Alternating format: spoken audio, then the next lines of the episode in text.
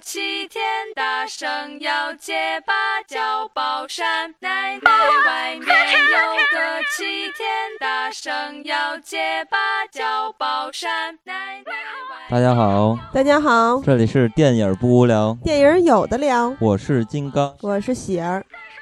有个齐天大圣要结芭蕉宝扇，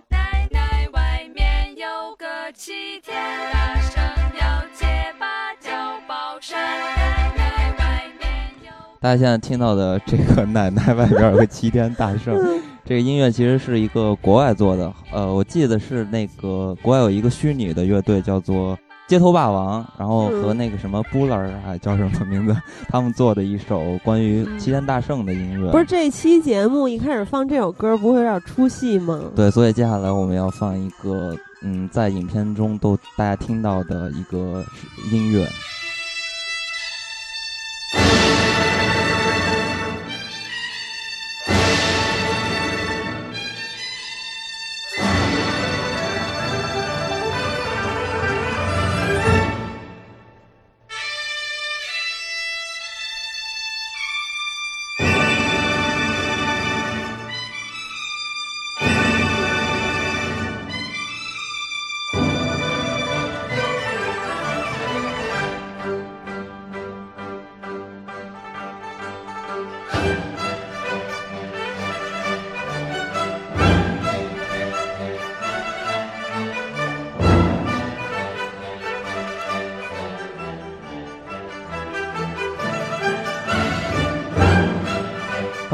说，咱们本期录制的这个电影是哪一部了？其实应该大家都知道，因为在微博上，大家留言就是有点疯狂了，已经。对，应该是有史以来最多的一次。啊、对，反正是时间，呃，最快的一次，然后留言数量最多的一次吧。嗯，非常的积极。我突然想起来，最近上期节目之后，有听友给咱们电影不聊留言说。金刚最近放的片头曲越来越疯狂了，你他妈是真是有点儿，这才对嘛？对，所以这说一下这首叫什么？这首歌叫做《闯将令》。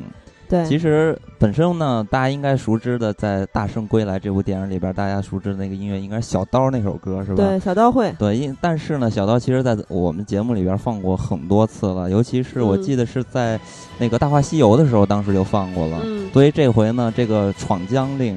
闯将领这首歌其实也是深得我心，嗯、我特别喜欢这首音乐，所以呢，哦，不是那个奶奶什么 借芭蕉扇了那个，疯狂一下吗？对，嗯，这首歌其实也是在片头《大圣归来》嗯、片头的时候，嗯啊，配合着那个大闹天宫嗯放的这首歌，这个其实也咱们很熟悉了。对。所以呢，那咱们本期就也不要废话别的了，然后咱们就直接开始来聊一聊《大圣归来》这部片子。嗯，呃，首先说到《大圣归来》呢，我觉得还是首先要恭喜一下这部片子，因为这部片子已经在很短的时间内就破三亿了。对，被称为今年暑期档的奇迹。所以这个时候其实可以跟大家分享一下它的数据。嗯，呃，它呢是在两大粉丝电影的夹击下，这个粉丝电影大家肯定都知道是谁了，一个是《小时代》，一个是《栀子花开》。嗯嗯，呃，有人还说上一期阿和最后的时候没说清楚那个到底是什么电影，千万别看那部电影，其实就是《栀子花开》。然后有很多人说，终于听清楚了之后，呃，已经晚了，已经看了。对，呃，然后呢，这部电影是呃在上映第一天的时候排片量是百分之十，嗯啊。单日是收了一千七百八十万，第二天呢是个周六，排片涨了两个百分点，嗯、票房飙到了近三千万，嗯、然后口碑开始爆棚。这个时候呢，咱们可以提一下，这部电影创造了一个新名词，叫做“自来水”。嗯、自来水 是什么意思呢？就是自发的为电影做宣传、做水军的影迷啊。其实这个自来水啊，跟其他另外一个咱们经常会提到的词，就是一些粉丝电影，比如说《小时代》中的郭敬明、杨幂等等，他们的粉丝自发的为影片做宣传，他们也有个称谓，就是脑残粉儿。这两种势力是肯定是截然不同的。所以说，自来水还是稍微有一点褒义的，是吧？自来水肯定是褒义的。嗯、然后呢，这个接着咱们说哈，自来水出现了之后，开始大面积的刷屏安利。嗯、到了第三天是一个周日，排片量涨到了百分之十三，单日的票房接近四千万，创造了当天三成以上的票房。对，第四天周一的排片量达到了百分之十九，开始开拿这个单日票房冠军了，就是说不止拿了这么一天哈。嗯上映的第六天，七月十五号拿到了近六千六百万的票房，是《小时代》当日票房的两倍。嗯这个各大媒体就开始疯狂的这个说他跟《小时代》栀子花开把他们干死了的事儿了。嗯然后截至七月十六日晚呢，也就是昨天晚上，票房已经达到了三亿。嗯它还没有下线，就已经成为了内地影史上票房最高的国产动画电影，嗯，是现在上映电影中唯一一部票房逐日递增的影片。对，我觉得这个事情真的挺疯狂的。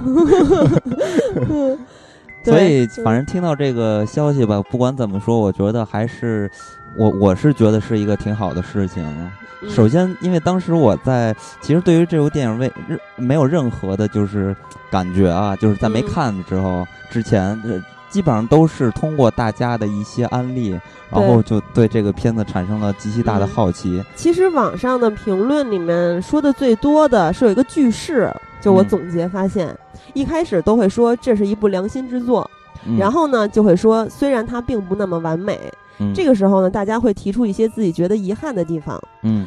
到最后这个句式肯定会变成。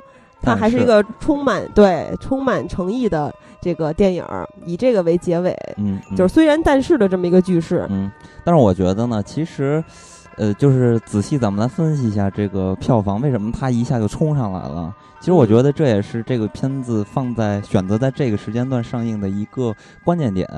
如果它不是在这个时间段，也有可能它冲不了这么高的票房。你说暑期档，还是说跟那两部电影一起上映？对，而且一是这个环境首首先是没有外国电影嘛，嗯，第二呢，跟它就是竞争的是《小时代》和《栀子花开》。而且它上映的是暑期档的第一天，好像嗯，啊，不是，就暑假的第对，咱们。先说《小时嗯代》，像这个片子，其实基本上就是固定的粉丝、固定的人群去会看的，其他嗯人可能不太会再 再看这个片子了。《栀子花开》呢，它又是一个贩卖青春的这种片子嘛，而且嗯青春题材现在在国内已经拍的越来越烂了，嗯，对吧？所以呢。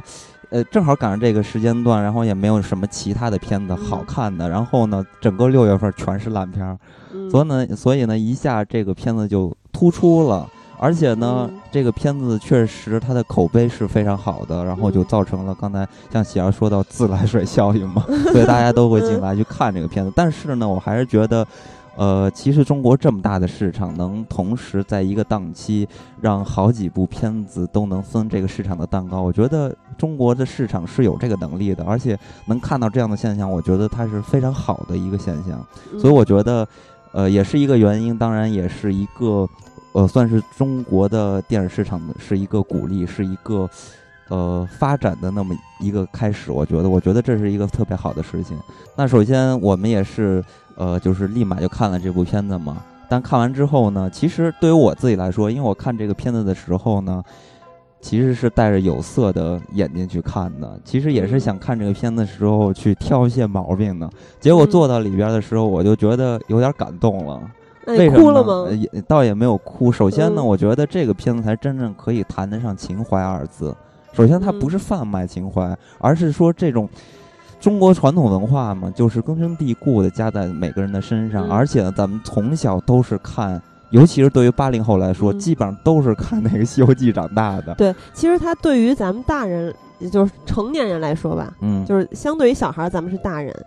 孙悟空是咱们成长的伙伴，是几代人的集体记忆，都不是一代人了。之前嗯说哆啦 A 梦，情怀啊，疯了啊，感动啊，狂哭啊，嗯，但是他可要比哆啦 A 梦，我觉得啊，影响力要大感触更加猛烈。嗯，我是觉得其实孙悟空才是咱们中国人每个人心目中真正的英雄。嗯首先，其实孙悟空被很多人都说他其实是一个朋克嘛。为什么嗯说其实孙悟空自身就带着一定的反派精神？这也嗯是非常适合就青少年去观看的，而且他的故事又特别奇幻嘛，所以咱们小时候就特别喜欢看。尤其对于我来说，因为我小时候看《西游记》看了无数遍，嗯小时候基本上，呃，我记得前几年也是一到这个，呃，放假的时候，电视台嗯就永远在播《西游记》和《还珠格格》。但是呢，我是看《西游记》长大的，所以永远是在看《西游记》，而且是正好也特别有意思。家里有一个老头儿，就是我姥爷，我姥爷。嗯 他闲的没事儿干，经常和这个看一边看电视一边跟电视里的人对话，比如看这个 跟蜘蛛精对话，是比如看见这个日本，他就在他就在外边一边看一边骂人家，然后看这个《西游记》的时候，他只要看到别的地方啊，就一直换台换台，换到《西游记》这就不换了，就接着看。看的时候，比如这个。呃，唐僧又磨叽了，然后我姥爷就开始骂唐僧，所以，所以小时候可能也是因为我我姥爷特有意思，所以我一直在看《西游记》。整个我基本上可以说到在大学毕业之前，基本上每个呃暑假就是坐在家里看电视的时候都在看《西游记》。我天哪，那你应该是我认识的身边所有人里边看《西游记》遍数最多的人。而且为什么呢？到大学之后不看《西游记》了是因为这会儿就开始。我不看电视了，所以就再没怎么看过《西游记》。所以说，《西游记》对我的，呃，我内心的这个情怀还是特别有的，特别足的。然后，呃，而且《西游记》其实不只是对于中国人民，就是对于咱们这批人，它的影响特别深刻。其实它在全世界上，它都是有极其大的影响的，尤其是在东南亚。你比如说日本呀、香港啊，这这些地方，基本上全部都有。呃，关于《西游记》的游戏啊、电影啊、漫画啊，所以有很多人说它是中国东亚和华语，像你说的，是整个这个区域的集体神话，是一个文化的源头。嗯，《西游记》好像是写于一五六零年到一五八零年吧，这个时间我不是很确定，是我查到的。反正呢，它是诞生了数百年了，在这几百年时间里，它被无数次的改编和演绎。嗯，而且它越来越。展现它强大的生命力，就咱们近几年还在不停的改编，不停的上映它的电影。对，其实咱们可以再往前看一看，其实《西游记》这个故事呢，其实挺有意思的。首先，它其实是创作啊，它取材是这个唐僧，就是玄奘法师去印度求这个佛教的一些东西嘛，然后呃产生了这一系列的故事。其实当时呢，也是因为这个。呃，皇帝嘛，就是让他取完经回来之后，可以把他的经历的这些事情都写出来，所以唐僧就口述，然后他的徒弟开始给他写这个东西，记录他这个事情，然后他的徒弟为了表彰这个人物，基本上就跟咱们这个中国这种方式一样嘛，都会给他加一点神话在里边，让这个人显得特别高大嘛，高大上的感觉。所以从这个时候开始，《西游记》就，呃。嗯，散发出一种这种奇幻的色彩了。所以说，其实小说是在这个民间各种流传的版本之后的事情了。其实呢，在小说之前，关于《西游记》的故事就已经非常丰富了，所以看得出来它的生命力是极其旺盛的，是在小说之前都已经流传了很多很多年了，嗯，一直延续到如今。那么，如今到了二零一五年，我在看待这部片的时候，刚才也说到了。其实坐那儿的时候还是想挑一些毛病的，但是呢，因为你觉得之前听到的一些声音有点恐怖了，是吗？对，还有一个是还是对于中国的动画不是非常的有信心。但是做到这儿也是正是因为对于中国的动画不是有信心，所以反而让我感觉有一丝感动。因为这个片子就像很多人说的，它确实是一部非常有诚意的作品。嗯啊，但是呢，我还是要说说一下，我简单说一下这个片子我最喜欢的地方。首先呢，这个片子我最喜欢的地方就是设计。其实，呃，说到设计的时候，我记得咱们在观影指南里边我也提到了一句，因为我在看那个预告片的时候也跟大家说，我觉得这个片子的设计有点不一样。呃，觉得有点意思。然后第二呢，就是，呃，我更喜欢这个片子的音乐。啊，这个音乐我觉得特别有趣。首先，这里边让我听到了很多中国传统的那种小调，对吧？管弦的一些东西。然后呢，而且这个配乐的人是黄英华。黄英华这个是一个香港非常著名的配乐大师了，也算是多次跟周星驰合作嘛。所以我对他呃作品的一个记忆就留在了《功夫》那个阶段。其实。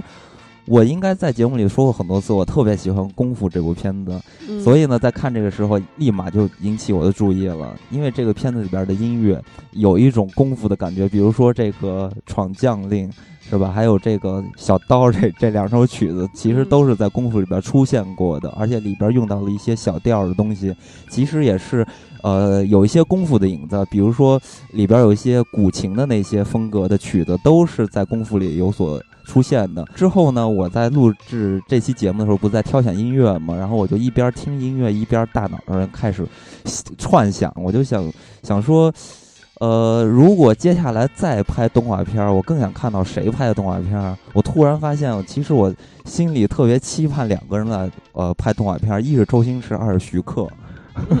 可能我这个有点疯狂，但是我觉得是有道理的。首先，咱们看嗯周星驰的片子，你会感觉，首先他的肢体语言特别丰富，对吧？所以我呃幻想，如果他来拍动画片儿，他是不是可以对于动画片儿的人物的身体的语言啊，还有呃形象啊，进行一些非常夸张的处理，会觉得特别有意思的处理。而且呢，徐克和周星驰他们这些人看了很多大量的漫画，所以说我觉得他们的想象力肯定也是非常疯狂的。而且徐克他本身就是技术保证嘛，咱们国内的，术狂人，然后他又一直想拍《西游记》的故事，对，其是他的实一个对一个梦吧，一个梦想。其实，呃，这个徐克有很早很早之前他就表示过，他他他决定吧，他这一生中我如果要拍电影，我一定要把《西游记》这个故事拍出来。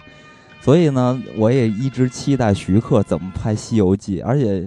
呃，为什么这么多年徐克没有拍？可能有一部分原因就是因为技术的原因嘛。所以我觉得，是不是徐克可以选择用动画的方式来拍《西游记》？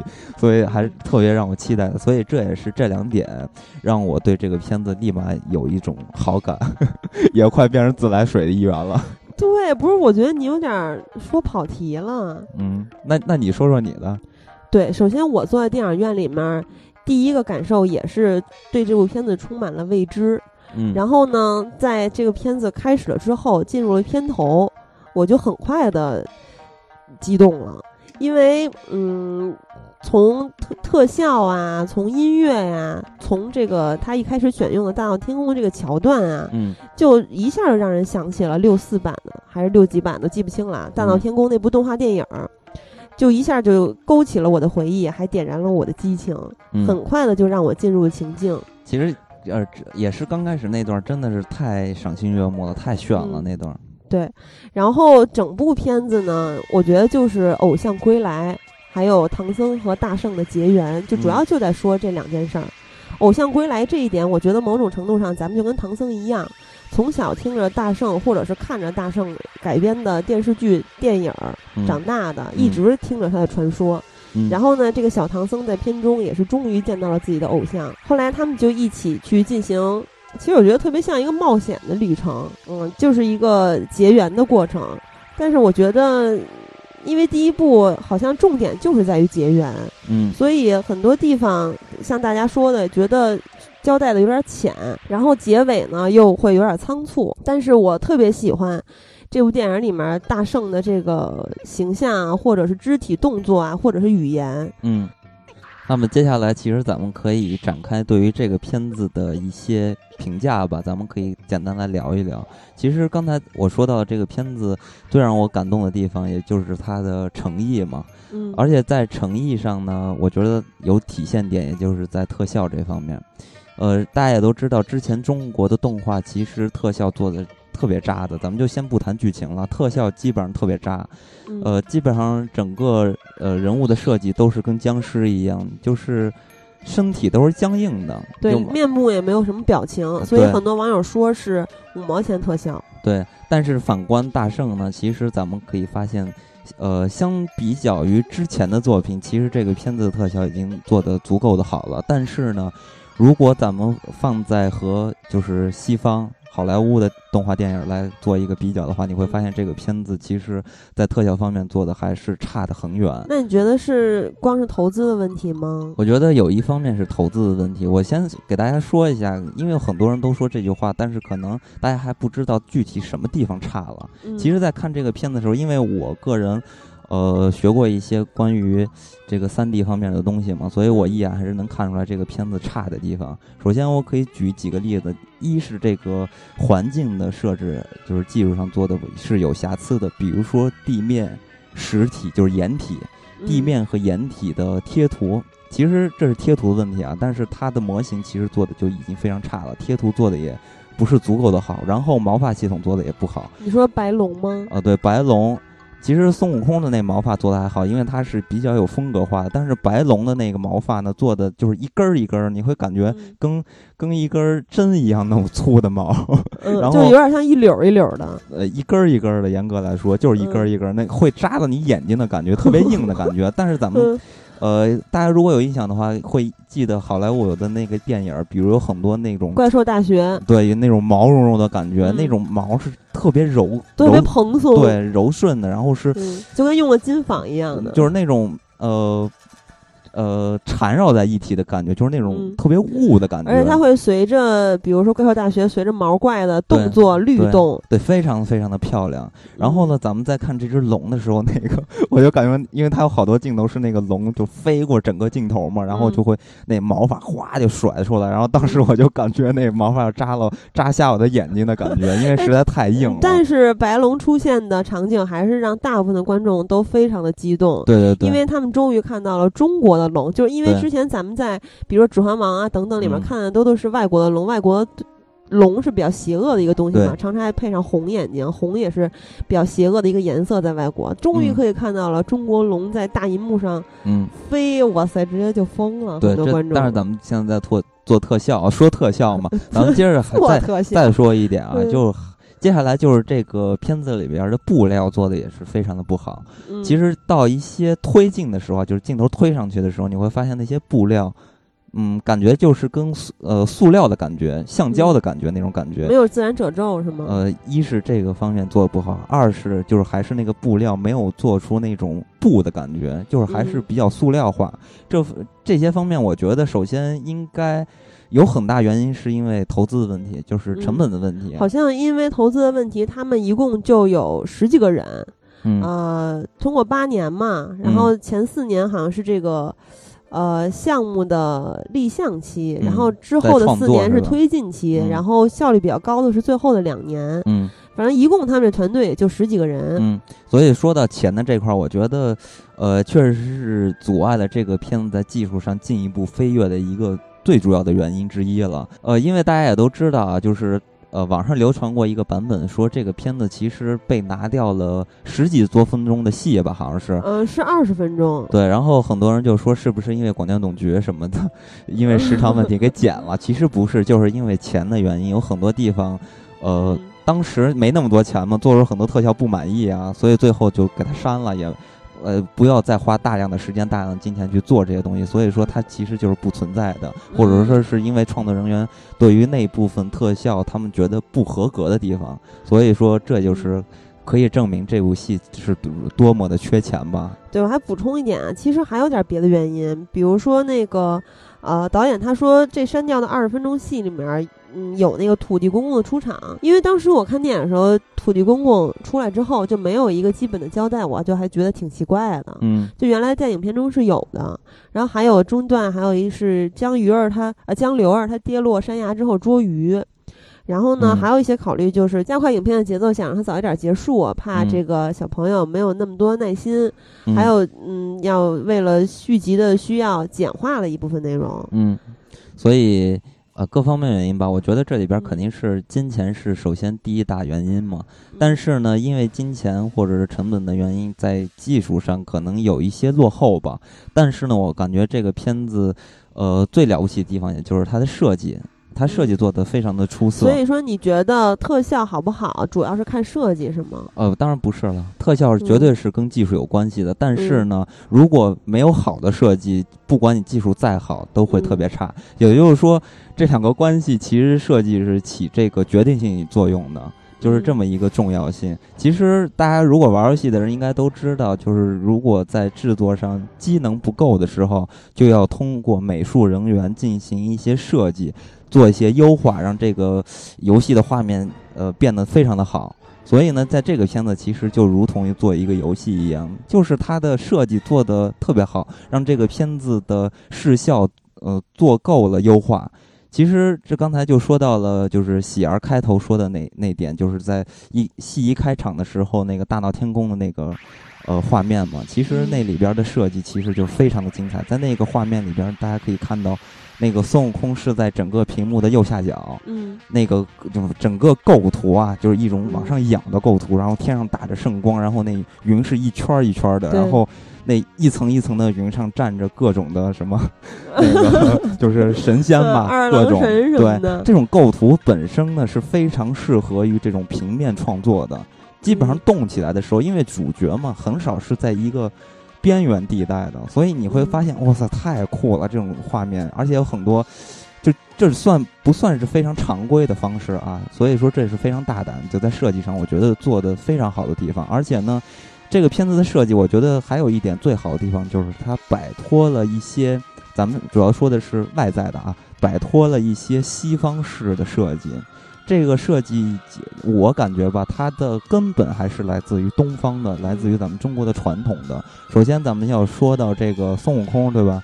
孙悟空这个形象，呃，就非常的不一样，跟以前的。对，首先是不一样，但有很多人发发出质疑，就说大马脸。对，孙悟空非非要做一个大马脸吗？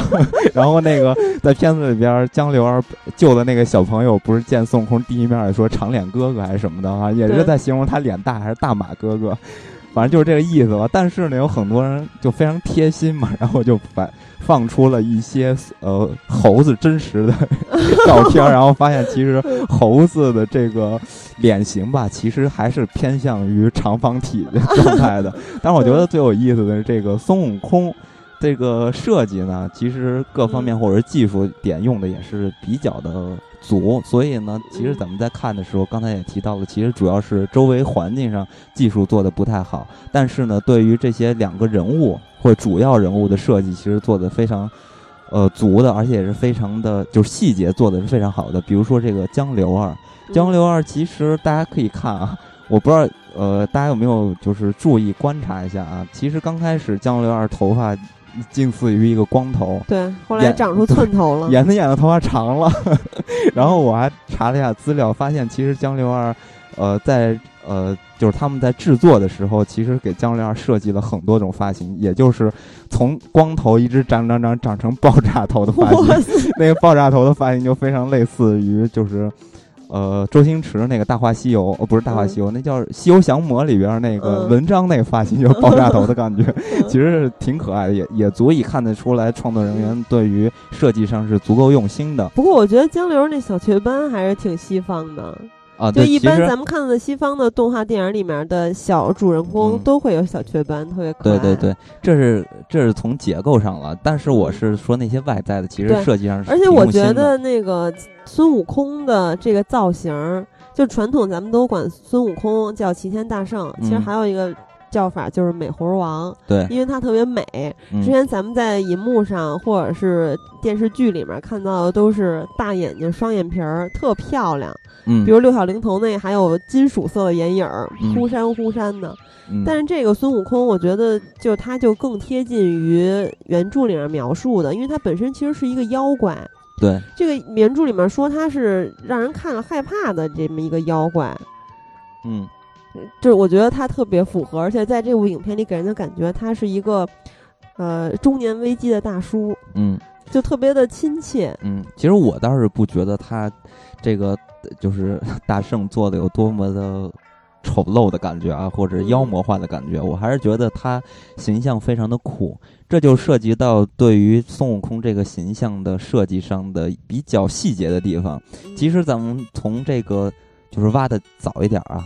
然后咱们可以看那个最早的大闹天宫的那个孙悟空，大闹天宫的孙悟空，其实在设计上也是经过了一定的，就是费了很多力气的，才设计出这个孙悟空的形象。大家如果呃有印象呢，还会记得，其实那个孙悟空的脸近似于一个桃形，而且在他的在他的那个眼睛那个部分是一个红色的桃形。就完全是一个桃，心形对，然后呢，那个眉毛是两个绿色的，翠绿色对条，然后有有人就说嘛，其实这个设计其实就来源于桃，因为为什么呀？因为猴子爱吃桃啊，所以就把桃放在脸上了。而且他还老抱着桃在天大闹天宫里面。对，然后咱们再看一下中间就是西游降魔的那个孙悟空，因为那个孙悟空其实也是受到了很大的争议嘛，因为那个确实就是妖魔化了，比较的吓人，看起来有点吓人的，而。且身材又短小，是吧？长得非常的凶狠，就是那种感觉。其实那个是呃更加符合动物或者说原著的那种妖魔化的但有点像一个萎缩了的老爷爷猴。对，但是那个就更符合原著的感觉嘛。但是咱们再反观。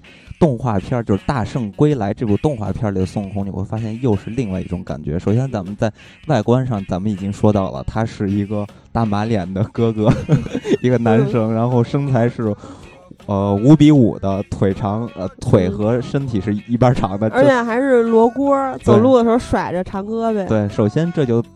带来了一种幽默的感觉，你会觉得非常幽默。然后呢，孙悟空一出来的时候，大家有印象的会记着，其实他叼着一根树叶。哦，我以为是草呢。对，就类似吧，就一根草还是一根树叶这种东西。其实这个设计我觉得特别有趣，因为大家咱们看这个西部片的时候，可以发现，其实美国的西部片那些人物啊，就是大侠的感觉啊，会叼一个这个树叶，或者说咱们中国的。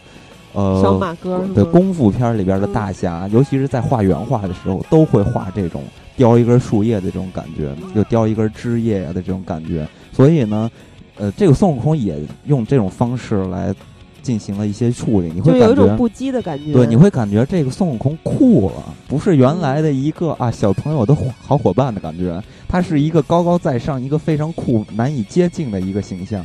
所以我觉得这是这个片子非常有趣的一点，也是非常符合孙悟空被压了好几百年，好不容易出来了，还还被封印着，就是那种心态，就特别难过，就是这种感觉。而且本身孙悟空其实他是有一点反派精神的嘛，也是被很多人说说成朋朋克。刚才也提到了，也就是说孙悟空其实是有一种不羁在身上的。所以就这一个雕塑业的设计，我我就觉得哎太有意思了，这个设计点我我觉得特别好玩。然后呢，接下来咱们再看看这个反派的设计。反派其实也是被很多人，呃，带来了一些声音吧。然后很多人都想到了《千与千寻》里边的无脸男，对吧？然后呢，嗯，其实还是想给大家说一下，其实的这个反派叫做混沌，是吧？老想说是混沌。这个混沌其实它也是来自于咱们中国《山海经》里边的一个形象嘛。《山海经》里面是这么描述的，是说他没有面目，六条腿儿，腿儿，还有很肥胖的身体，嗯，就还比较符合片中他变形之后的那个形象。对，其实我我也是觉得，在看完之后，其实你也会感觉他确实或多或少可能还是有一些借鉴日本的电影的形象。当然了，通过人物的肢体语言和动作的设计，也是特别。呃，接近于西方的好莱坞的那种呃动作的设计，但是这些都我觉得不是问题，因为它骨子里还是属于传统中国的。呃，怎么说呢？咱们除了说这个混沌的那个大肉虫的那个实体的感觉啊，咱们还说他在没变身之前，就是那个人形的时候，大家会发现其实他脑袋上戴了一个一顶帽子，那个帽子当时也是引起我。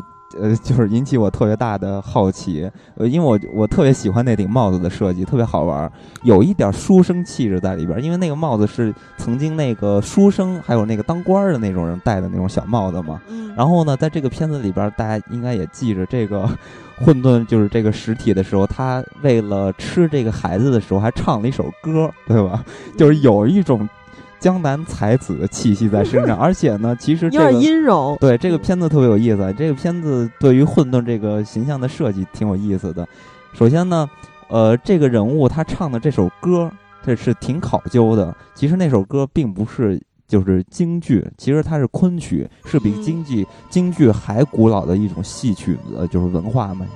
呃，而且呢，在这个片子里边还有那个龙，刚才咱们提到了这个龙，咱们这儿就要说到它的设计了。首先，刚才像喜儿说的，这个龙已经摆脱了西方的那种恶龙的存在那种形象，这个龙真的是咱们中国典型东方的龙的形象，特别仙儿气的感觉。对对对对，而且你大家有应该有记着那个龙。在落地的时候就摆的那个工字形，哎呦，那个简直太漂亮了！而且呢，这个龙也有非常考究的地方，这也是我查资料查到的啊。就就说呢，这个在，嗯，明朝的时候，大家就是市井吧，对于龙的一个定义，其实龙是四只爪的。然后在清朝的时候呢，龙就是普遍认为龙是五只爪的。在这个片子里边，大家可以看到龙是四只爪，因为。呃，《西游记》这个小说的，呃，因为《西游记》原著就是写于明朝嘛，所以是非常符合那个时代的，所以在这个片子里边，龙也是四爪的。所以我觉得这些地方都足以显示出来，这个创作人员，呃，非常有良心的地方，对于细节的这个控制力，我觉得这是非常好的。而且我一直觉得，如果要作为一个导演，我觉得你必须得有一点儿控对于权力的控制欲望，嗯，因为你必须要有这种控制欲，你才能呃把自己的权利、把自己的想法。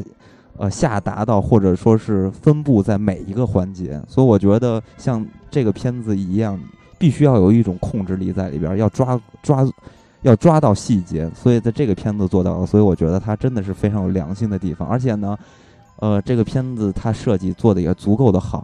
但是它那个算是追逐打斗的一个重头戏吧，就是那个山间追捕戏。嗯。那个还真的挺西方的，对，那个非常西方。对，然后有很多人说那个特别就是就是《功夫熊猫》，嗯，但是好像借鉴的是《丁丁历险记》，嗯，而且据说导演说他做这场戏的时候离职了四到五个动画师，嗯，因为谁做这场戏谁又崩溃了，嗯，然后嗯，我觉得嗯有的确实是呃，比如说他的片中的一些反派。让我一下就可能会想到西方的一些电影或者是动画里面的设设计设定，但是有的可能真的是因为他以前咱们看到的作品太多了，就有些东西已经根深蒂固在心里面了，嗯，所以很多东西可能不是他做的时候没有去模仿或者抄袭，就但是你依然会觉得撞了。我是这么感觉呢。首先，这个片子的拍摄方式方法是比较接近于国际的，就是说好莱坞的那种拍摄方法。因为这个片子刚才喜儿也说到了，他拍了就是打造了八年吧，也不能严格说是拍，就是呃，筹反正整体吧，整体制制作了八年的时间。但是八年的时间，他们都在干什么？应该很多人都会好奇。然后我去查资料，发现其实这个片子的拍摄方式是用到了就是。实拍的那种跟拍方法，也就是说，它里边的动作戏其实都是根据演员真实的表演进行一些，呃，艺术的加工，一种夸张的方式进行处理，然后生成的嘛。其实呢，呃，这种方式拍摄出来的东西。严格来说，其实它是建立于一种比较真实的存在，也就是，所以在看这个片子的时候，你会发现它的物理做的特别的好。这个物理就是模拟那个真实的感觉做的特别好。对，就是之前咱们准备这期节目的时候，不是看了几部口碑还不错的，就近几年的国产动画片吗？有这个《魁拔》呀，《秦时明月》呀等等。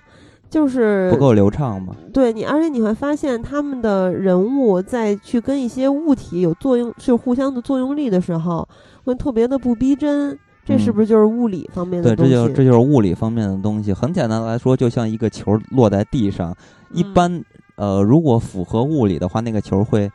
咚，就是掉地下打弹一下，然后弹起来，然后再弹一下，然后越弹越就是对，然后嘚嘚嘚嘚，就那种感觉上一直到静止。但可能如果你没有这个物理学的东西，就是动力学呀或者力学方面的知识，设计出来这个球可能就是咚咚咚就没了。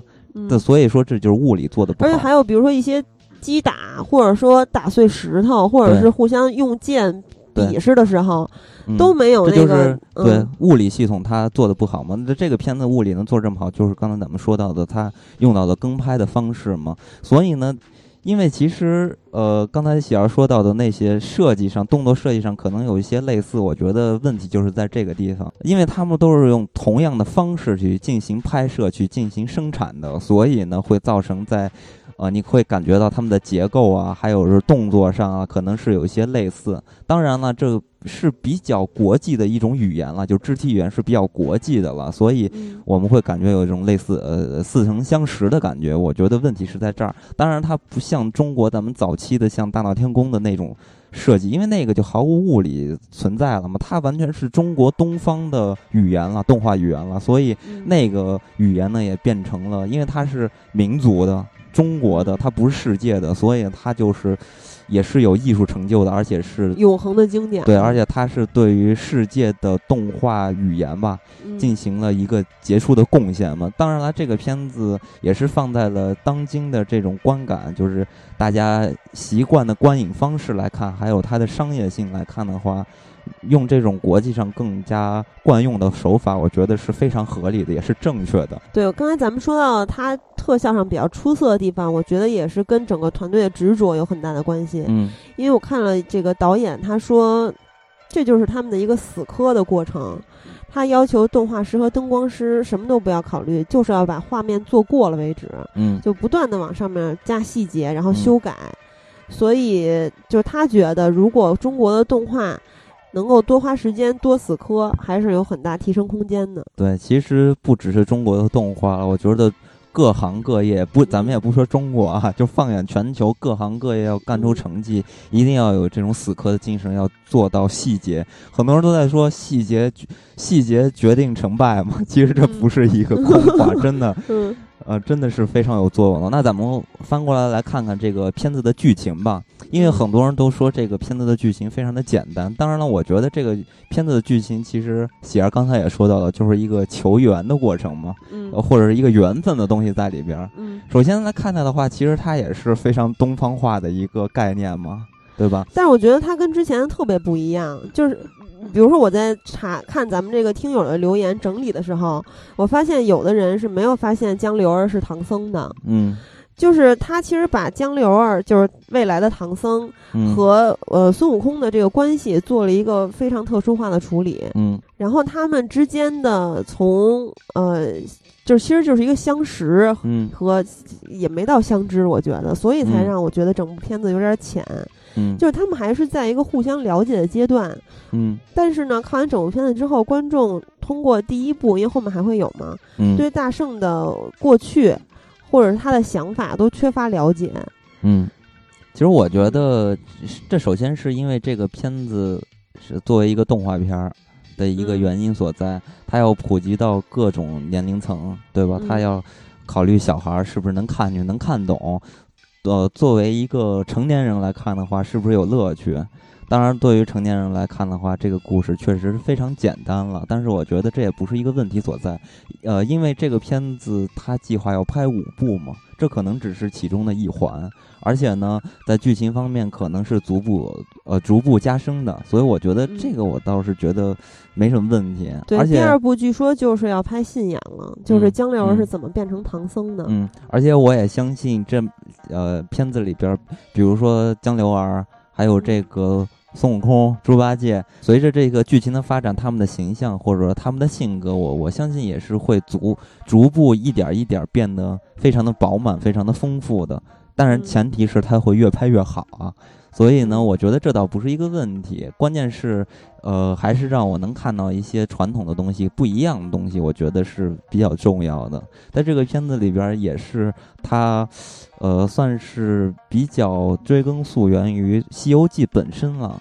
因为嗯。江流儿其实很多人可能确实不太熟知，其实嗯江流儿他就是唐僧嘛，因为唐僧他父母是因为什么关系来，就是双亡了，然后他嗯。坐着那个小木船是吧，嗯，小木盆儿，然后一直嗯。沿江而流，而且他小时候就叫江流儿，在，原著里，他小时候原来姓陈，好像叫，然后嗯。被那个一个和尚方丈，然后才抱回去嘛，所以他就是名字就本身就叫江流儿嘛。之后呢，他因为西天取经，才被这个唐朝的大皇帝，然后给他赐了一个姓是唐嘛，所以呃之后呢，他才被大家熟知叫做唐三藏。嗯，而且在好像在原著里面，唐僧是经过了九世修行，到了第十世才遇到孙悟空。嗯然后呢，他前面经历了什么？他怎么去变成一个取经人的？嗯他在后面可能也是想更多的展现这些。嗯所以咱们在这部里面看到的就是一个特别天真可爱的少年，然后他是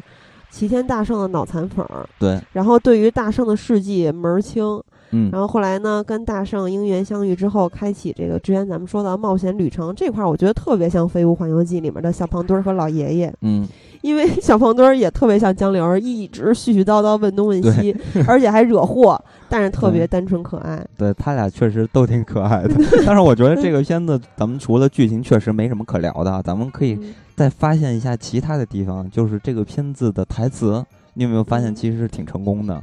这个片子的台词，尤其是呃混沌，他唱嗯那个昆曲儿的时候说的那段台词，进行了一些处理和当时的剧情进行了一个结合嘛，嗯都会用到什么西呀、呼啊的这种特别《山海经》的东西，所以我觉得挺有意思的，而且。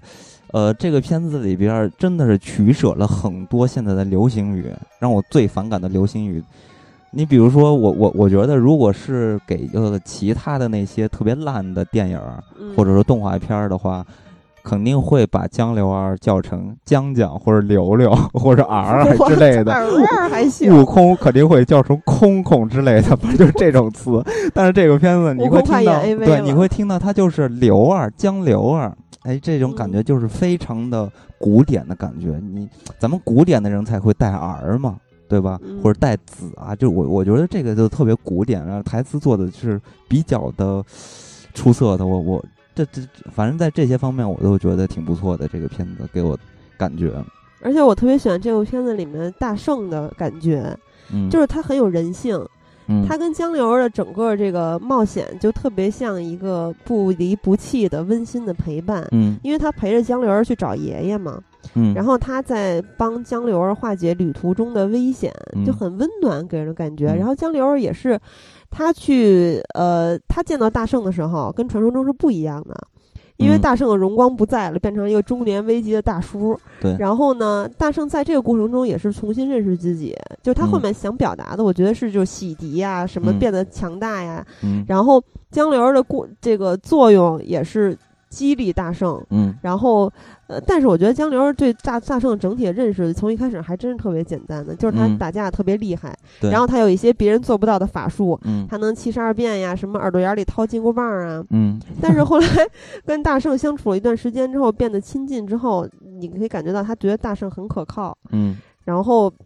大圣也是从神话中的这个跌落平凡人间，变成力气大、善打斗的普通的猴子，嗯，所以我就是心有不甘又落寞的那个感觉，有多有好多次的那个画面都让我感觉他特别的落寞，而且嗯特别的没有距离感。嗯，所以呢，咱们其实你既然说到这儿，我觉得可以，因为剧情没什么可说的嘛，台词咱们刚才也简单说一下。我觉得咱们重点还是要说一下这个孙悟空和之前的孙悟空有什么不同。我觉得这嗯才是比较有趣的地方。首先呢，刚才提到了，首先是嗯在形象上，孙悟空是有一些不羁的那种设计啊。但是我觉得还有一点是非常可爱的，在孙悟空身上有有所体现吧。因为其实咱们小时候在看待孙悟空的时候，你会发现，咱们到底为什么会特别喜欢孙悟空？就是小时候或者小朋友为什么会喜欢孙悟空？因为咱们小时候看待的孙悟空就是一个非常有超强能力的这么一个人物，而且他有正义感。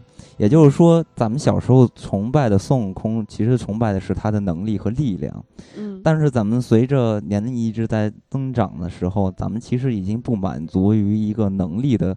呃，提升了，就是说你这个能力有到底有多大？我觉得这个东西已经挺没劲的了，因为咱们现在也有很多人去分析这个《西游记》嘛，然后也会发现，其实孙悟空并没有咱们想象中那么厉害，他经常会找这个 天兵天将帮他，呃，降妖除魔的。所以说，其实哎，小时候有一点有一些颠覆，其实孙悟空并不是这么厉害，为什么咱们还是这么喜欢他？这个时候咱们再去挖掘孙悟空，你会发现啊，原来我们喜欢孙悟空喜欢什么？喜欢他身上的不羁，他身上的反派，还有他，呃，怎么说呢？我觉得 就是他那种反派和那种特别朋克的感觉。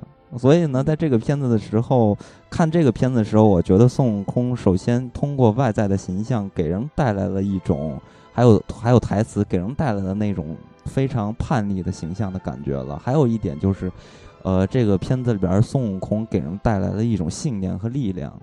这个信念就是因为他一直没有放弃自己，因为嗯他呃一直到影片的最后一幕，他才解开那个封印嘛。其实他一开始都是一直呃在挑战挑战自己的极限吧。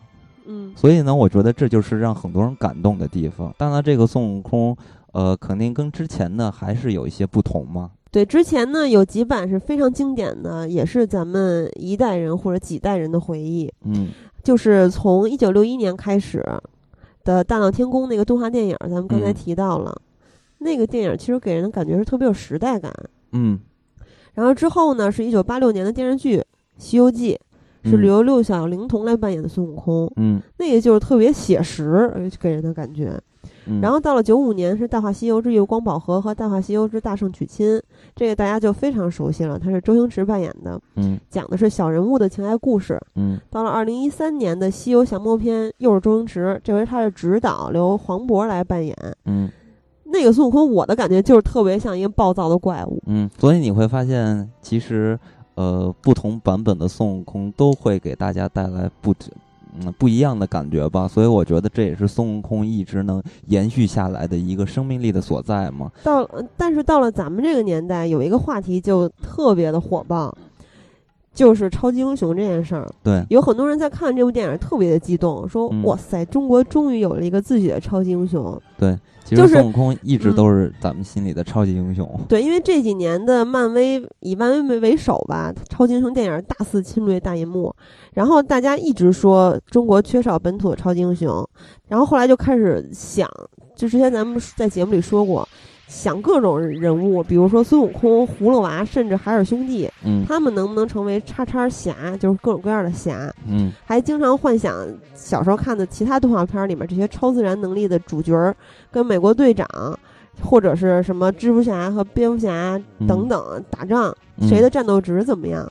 嗯，那你觉得《大圣归来》算咱们中国的超级英雄电影吗？我我觉得当然算了，这就是刚嗯才说到的，有很多人觉得孙悟空，呃，首先这个片子的形象确实不够丰满，嗯，我觉得也正是因为这一点，才会让普遍的人接受这个孙悟空，也会造成了这就是呃大众心目中英雄的塑造的一种呃手手段和方法。因为真的，如果你太形象、太丰满了，那必然就会挖掘出孙悟空的一些阴暗面。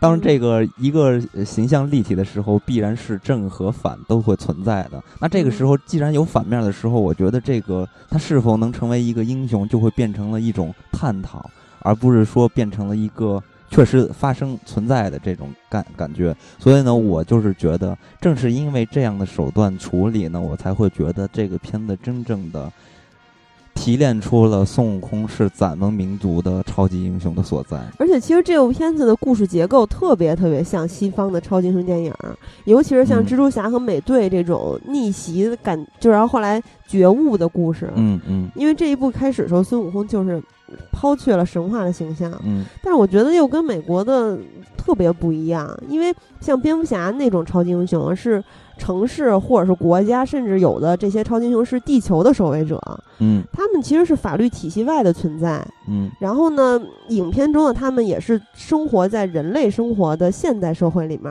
嗯，但是孙悟空不是啊，他是生活在 神话世界里，或者说就是很有历史的那么一个情境里。嗯。是不是因为咱们目前的，就是除了孙悟空这样的形象，咱们目前的国情和电影环境，应该也不能拍那种特别有现实意义的超级英雄故事吧？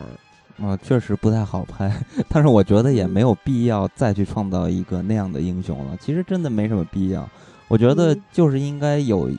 其实我觉得这就是一个信仰，就是人们心目中需要这么一个东西。嗯，呃，不管它是什么样的一个存在，它是一个什么样的身份，它的能力是怎么样的，但是我觉得只要有就足够了。所以我觉得这个片子很好的解决了，而且全民也已经开始鼓动男神嘛，然后我们都有自己的英雄了。我觉得很多人大家都在去，因为这一点都在兴奋。我觉得这就是这个片子很了不起的一个地方。我觉得做的非常的好，这这方面。那你觉得现在的小朋友或者少年郎，将来在想到齐天大圣孙猴的这个形象的时候，会像咱们当年看完《大闹天宫》或者是电视剧版《西游记》一样，就留下这个二零一五年开启的《西游记之大圣归来》这个系列的烙印吗？在心里？我我觉得会啊，就是你觉得它会变成一个经典吗？将来？啊，经典我不知道，因为经典肯定都是通过时间去考证的。咱们现在来谈它的话，我觉得完全没有任何的意义，也完全得不出什么结论。但是呢，我相信这个片子会给一代人心目中留下一点儿一点记忆吧，因为它确实，呃，是在中国动画电影不太成功的时候，就是这个势头上突然出现的这么一部片子。而且呢，我我相信确实有很多小朋友应该不会去看。就是咱们小时候看的那版《西游记》了，就是电视剧的，所以我觉得这个片子应该还是会给大家心目里留下一些东西，所以我觉得还是，呃，应该可以等一等，咱们再回过头来看待这个，它是不是能带来足够大的影响。反正它是一部，呃，不和《喜羊羊》和《猪猪侠》那种。动画电影去做比较，依然能给人带来惊喜的动画电影。对，所以呢，其实说到这里，咱们可以拿它和咱们中国之前的一些片子做一个呃纵向的对比。我觉得，呃，通过这个纵向的对比，才能发现这个片子到底，或者说咱们中国的动画电影走到一个什么样的地步。其实咱们在做这个片子之前呢，也是看了。就是前几年大家一直都传阅的一些片子吧，然后呼声也是比较高的，比如《魁拔》呀，《秦时明月》呀，还有《龙之谷》啊这些。其实龙，咱们先说《龙之谷》和这个那叫什么《秦时明月》吧，因为这两个片子好像都是改编于游戏嘛。首先，这个游戏我是没玩过啊，所以对这两个片子本身也没什么兴趣。但是呢，我记我呃印象非常深刻的是，在去年有很多人都在说。看一看《龙之谷》吧，看一看《龙之谷》吧。对，然后一直都没看，因为确实提不起兴趣。然后这回呢，呃，看了一眼，确实，我我觉得这可能是因为，呃，看了《大圣归来》的原因了，所以已经有一点上去了。所以再回头看的话，确实有点不忍心的看待这部片子。这个片子，呃，其实咱们严格意义上来说呢，技术上其实，呃，跟大大。《大圣归来》这部片子来看的话，其实技术上并没有非常大的落后。其实像《大圣归来》的问题，就是那些技术上的问题发生的，呃，在这个龙之谷身上也有所体现。比如这个掩体啊、贴图啊、毛发啊什么做的都不太好，这些其实都是有体现的。但是为什么给人的视觉上的体验为什么这么大的不不一样的？就是因为刚才咱们说到的。呃，大圣归来的设计非常的出色。咱们回过头再来看《龙之谷》这个片子，那就是一个 西方题材的故事嘛。对，而且。它里面的一些情节设置的特别无聊，比如说，呃，里面有一个大战士，是超级能打的一个人，嗯，然后还有一个打铁的老头儿，他俩是全片的最重要的笑点，嗯，但是他俩一点也没有幽默感，不会让人发笑，对，还有他的那个有两只狗吧，好像是，嗯，是这个男主角的宠物，或者是他们村庄的守卫者，反正是跟跟他有特殊关系的一个就是宠物吧，嗯。然后他们两个的质感特别像毛绒玩具，就你可以看到极其的粗糙。而且龙之谷的那个大 boss 是黑龙嘛，它的那个龙之眼的设计和索伦之眼，除了一个是蓝紫色的，一个是红色的，造型都是一样的。然后它的这个种族里面有精灵、人类和龙族，嗯，就特别像指环王，嗯，因为这我觉得这不是联想的问题，这就直接像照搬一样。这这确实是有一些原因的，因为它本身就是游戏改编的，游戏就设置成这样，那也没办法了，所以它只能这么做。所以通过这个片子，我们能看待的一是剧情，因为剧情确实没什么可看的；第二就是看这个特效，我们的特效呢，其实也就是刚才咱们说到的，呃，不足的地方还是不足，但是可以通过设计去提醒，就是增添一些亮点的和进行一些。呃，补足的地方其实也没有达到，因为它的设计做的也是特别的糟。那翻过头来，咱们再来看另外一部片子，也就是《秦时明月》，那个片子基本上技术更差，设计 更更差，那个就更更加没法看了，剧情更更差，就完全还没有《龙之谷》强。其实《秦时明月》里面还有跑酷呢。啊，对，所以呢，其实当时可有，我觉得有部分原因吧，是因为看了《大圣归来》了。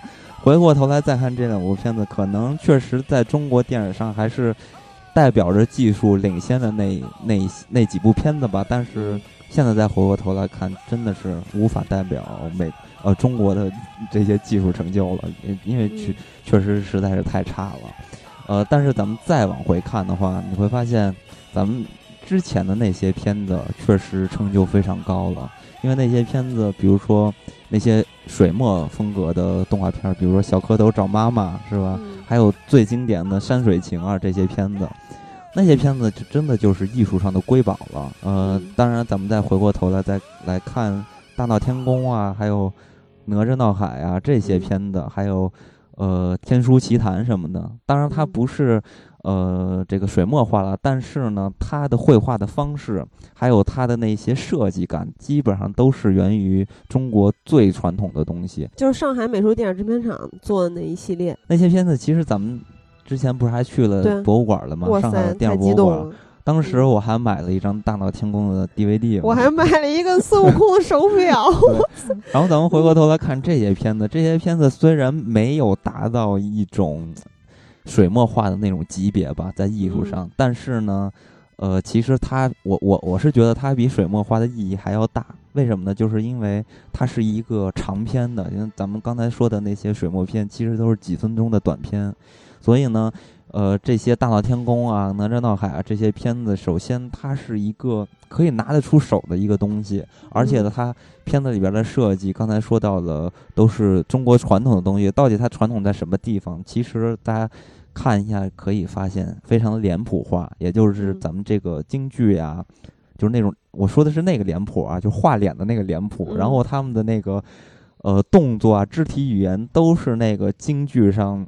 呃，亮相啊，走台步的那种感觉，所以是非常非常有趣的。而且他们的那些肢体语言也是非常的线条感的，特别强的。也就是，嗯，特别追求咱们东方绘画的形和意，不是那种写实的东西。那个片子《大话西游》里边，你看到那松猴子，就是几根线条组成的。我觉得这在艺术上是非常有成就的，也是非常了不起的。但是呢。有很多人就把他们认为说是这是中国呃动画片的一个辉煌，哦，我我我觉得确实这是一个辉煌，但是我觉得它只是在艺术上的一个辉煌，因为我一直觉得中国的动画从来没有有从来没有过辉煌。为什么这么说呢？因为中国的动画从来没有经过市场的一个洗礼和考验，也就是说，呃，咱们看到的这些片子就是曾经特别好的片子，比如。铁扇公主啊，铁扇公主当年呃还影响了日本的手冢治虫这个漫画大师是吧？然后还有大闹天宫这个什么金金猴降妖啊什么这些片子，这些片子其实它一直都建立了一种中国式的动画的风格，但是呢，咱们可以发现到八十年代的这个时间段开始，这些片子就没了。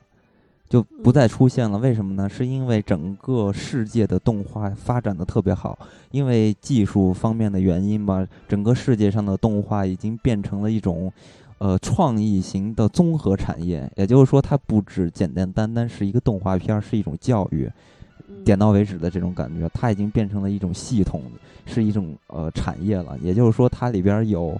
呃，周边对吧？有呃版权，有形象，然后有旅游啊，有教育，各方面全部都有，而且它已经变成了一个国民的呃经济增长点的一个产业了。所以我觉得这是非常可怕的。但是咱们中国呢，没有经受到市场的一个检验，一直都是，其实都是这些呃艺术家们或者这些动画大师们呃，通过自己的努力、自己的追求，孜孜不倦的一直在进行这些绘画。但是呢，其实他们更没有挣到什么钱，因为没有挣到什么钱，所以呢，反过来就打击到他们之后在技术上进行一些挑战，还有，呃，跟国际的进行一些接轨的问题。所以呢，其实我觉得中国动画电影啊，咱们可以看待一下，我觉得问题所在，首先第一个问题所在，也就是市场方面，也就是钱的这块儿。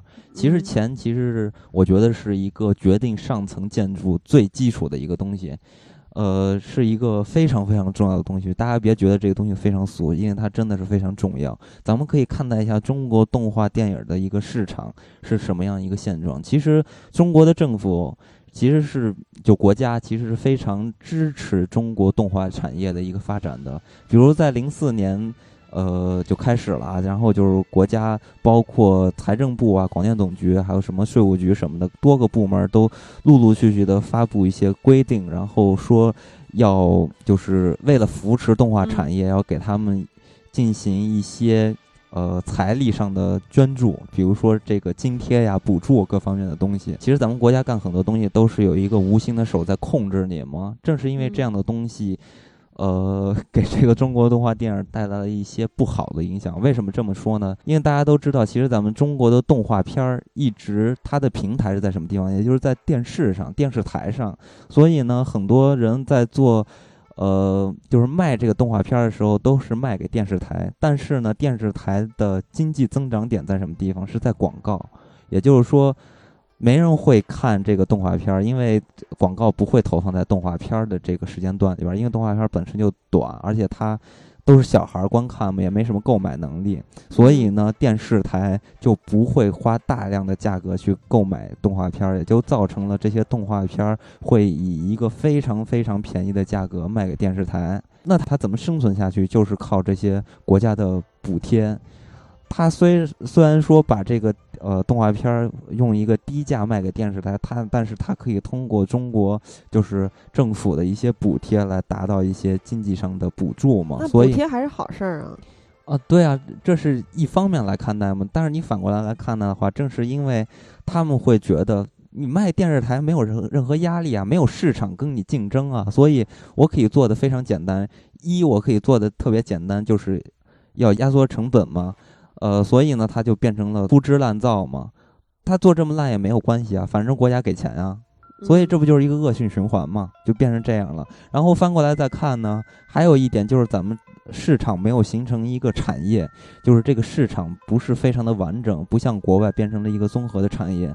中国的这些电影形象，就是动画片的形象，基本上没有什几个可以卖钱的，也就是喜羊羊灰太狼可以。可以在这个超市上，咱们可以看到它的一些玩具和形象，其他的基本上没有吧？啊，之前还有一个蓝猫是吧？这也算是稍微有一点名气的，所以剩下的基本上根本就完全没有什么消费能力和购买能力。然后咱们的受众呢，都是在这个低龄化的、儿童化的，所以呢，就咱们其实真正对于呃这个经济有影响的这些人群，或者有购买力的人群，根本不是这些动画片的消费人群。所以呢，这个市场它本身就缺失了，然后市场一缺失呢，造成了什么？造成了人才的一个流失。大家也都知道，其实做动画的人就非常非常的苦。因为我有一个同事，他就是做动画的，然后我就跟他聊，我还跟他说：“那你都画过什么东西？”因为我还挺好奇的嘛，当时。然后他就跟我说：“我画海贼的。”当时我我就觉得，哇塞，这么牛啊！因为当时我确实对这个整个制作一点都不了解。他才跟我说：“你别觉得特别牛，其实我们都是苦力，就是劳动工。”我说：“那。”你们不是画海贼吗？怎么劳动工应该特别有自豪感吗？他觉得根本不是这样，其实就是一个外包公司。嗯，就是说原画人家那边都是日本啊什么的国外设定好的，然后你里边的这些人物的动作啊什么的特别苦的那些美帧美帧的图画都是他们来做的，也就是外包他们来做的。所以就造成了，你看这些本身这个工作就非常的枯燥，而且没有任何前途的感觉，然后工资薪资也不是非常的高，因为刚才咱们都说到了，本来市场都没有，然后也挣不着什么钱嘛。嗯。所以基本上，工资是多少啊？这个我具体的不知道，但是我查到过，就是一些有一些人的反应吧，可能有些人反馈说，也就几千块钱，两三千块钱一个月呀。对啊，所以就是非常低嘛。哇塞。当然，我我不知道这个准准不准确啊。如果大家干这个这行各业的朋友，其实可以跟我透露一下，咱们可以聊一聊。呃，然后呢，嗯，除了这方面吧，这方面其实就造成了很多人就干不下去了，最后他就跳槽，然后或者说是，呃，换一个工种，比如做设计啊，做广告啊，做游戏，对，各行各业的可能都跳走了。所以呢，在这方面上是。不适合这些人才的一个进修和培养的，所以在教育上咱们也是缺失的。因为咱们也都知道，上过大学的人应该都知道，咱们上大学的时候基本上没有学到什么东西。其实上大学就是一个体验，就是一个必经的阶段嘛。真实你学到什么东西，根本什么都没有学到。大家都看，你看那个青春的电影，大学不都是打炮、打胎、打胎吗？不都是这些事儿吗？所以其实咱们的大学教育就是。呃，高等教育真的是做的非常的差，所以有一些人才啊，就是一毕业之后就要进入动画行业，基本上是，就是他学到的东西真的是不够的。但是咱们来看一下日本的这个动画行业的人员吧，工作人员他们什么是什么样一个状态？其实。呃，日本的动画市场的门槛是特别高的，因为高门槛也保证了这个水准特别高嘛。嗯，可以举一个例子啊，这是我通过媒体上查到的一些资料，就说日本的一个高级的原画师通常需要八年的培养，你可以想到这用了多少多少的。呃，资本和时间去呃进行这个培养，然后呢，负责整个画面部分的质量的作画的监督，需要十二年甚至到二十年之久。所以，所以你想，咱们一个高等教育出来的一个人才吧，一个大大学生进行。但你刚才说那十二年到二十年不可能是高等教育培养啊？但也有可能，我他有可能是在工作上进行的培养。对啊，所以但是我说呢，咱们这个，咱们这个是人才进来的话，立马就会流失了。你可你可能会达到这么八年、二十年、十年的这种呃概念吗？我我我觉得很难，基本上都是靠个人的毅力了。这就是完全是通过个人的这个追求了和对于动画行业的一个热爱了，所以他才会坚持下去。还有对于现实的抵抗。对，但是我 我相信确实还是有这些人存在的，所以咱们也会看到中国。呃，比如像，呃，大圣这部片子这么好的一个呈现吧，所以我觉得有时候也苦，挺苦的他们，但是这确实没有办法，其实事实就是这样的。然后呢，正是因为人才和教育方面的缺失，也就造成了咱们最严重的一个问题，就是技术的不够。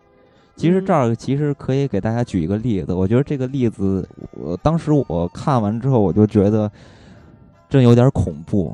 这是我在媒体上看到的一个稿件。其实当年魁拔这个片子特别火嘛，嗯，而且魁拔其实他也算是走了，就是冒了一个险吧，因为他本身是没有一定知名度，不是一个品牌儿。呃，像比如说是一个游戏啊，或者是一本漫画，或者在电视上已经播过的连续剧的这种动画片儿进行的电影化，它完全就直接上来就是电影化的制作。所以呢，这是一个非常冒险的工作。呃，所以他们在制作上是非常的不容易。然后在有一篇文章上写到了他幕后的一些制作的过程了。当时呢，他们就是，呃，要进行制作的时候，他们创想了很多很多的概念。因为大家看过魁拔的也知道，魁拔的故事其实是挺不错的，对，而且这个构思也是世界观也是非常庞大的。所以呢，因为有一些非常非常宏大的主题。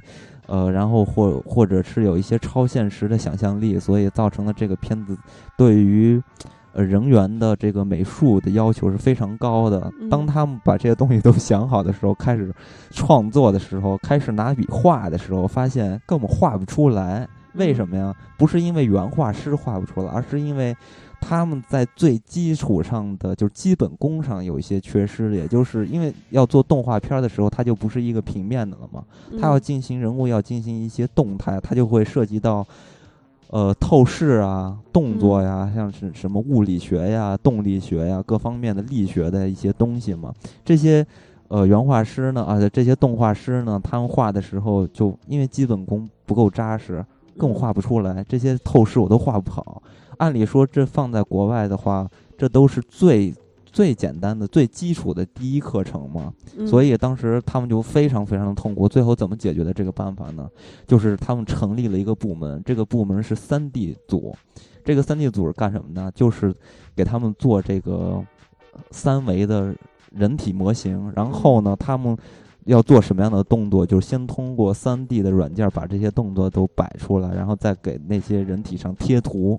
嗯，然后造成了这么一个工作状态。首先呢，这个工作状态会打破一种，呃，二 D 画面的那种风格。因为大家也都知道，魁拔其实是一个二 D 的动画片，不是三 D 动画片，就是画面的风格上。但是咱们在看二看这个魁拔的时候，你会发现，哎，有一些动作的这个转换呀，或者运动起来，感觉非常奇怪。嗯。尤其是在第三部的时候，你会发现最后那两个麦兽在打架的时候，然后画面再切回来那个舰长的船上的时候，完全就是两个画风。对，因为人物都是二 D 的。对，但是咱们说到的是第一部啊，在第一部里边他们遇到这种问题，所以说在看的时候你会发现，哇塞，怎么这么奇怪啊？怎么这么这么，呃，就感觉是两个东西一样？这就是。这个原因，就是基本功不到位，所以拿三 D 软件进行一些补助。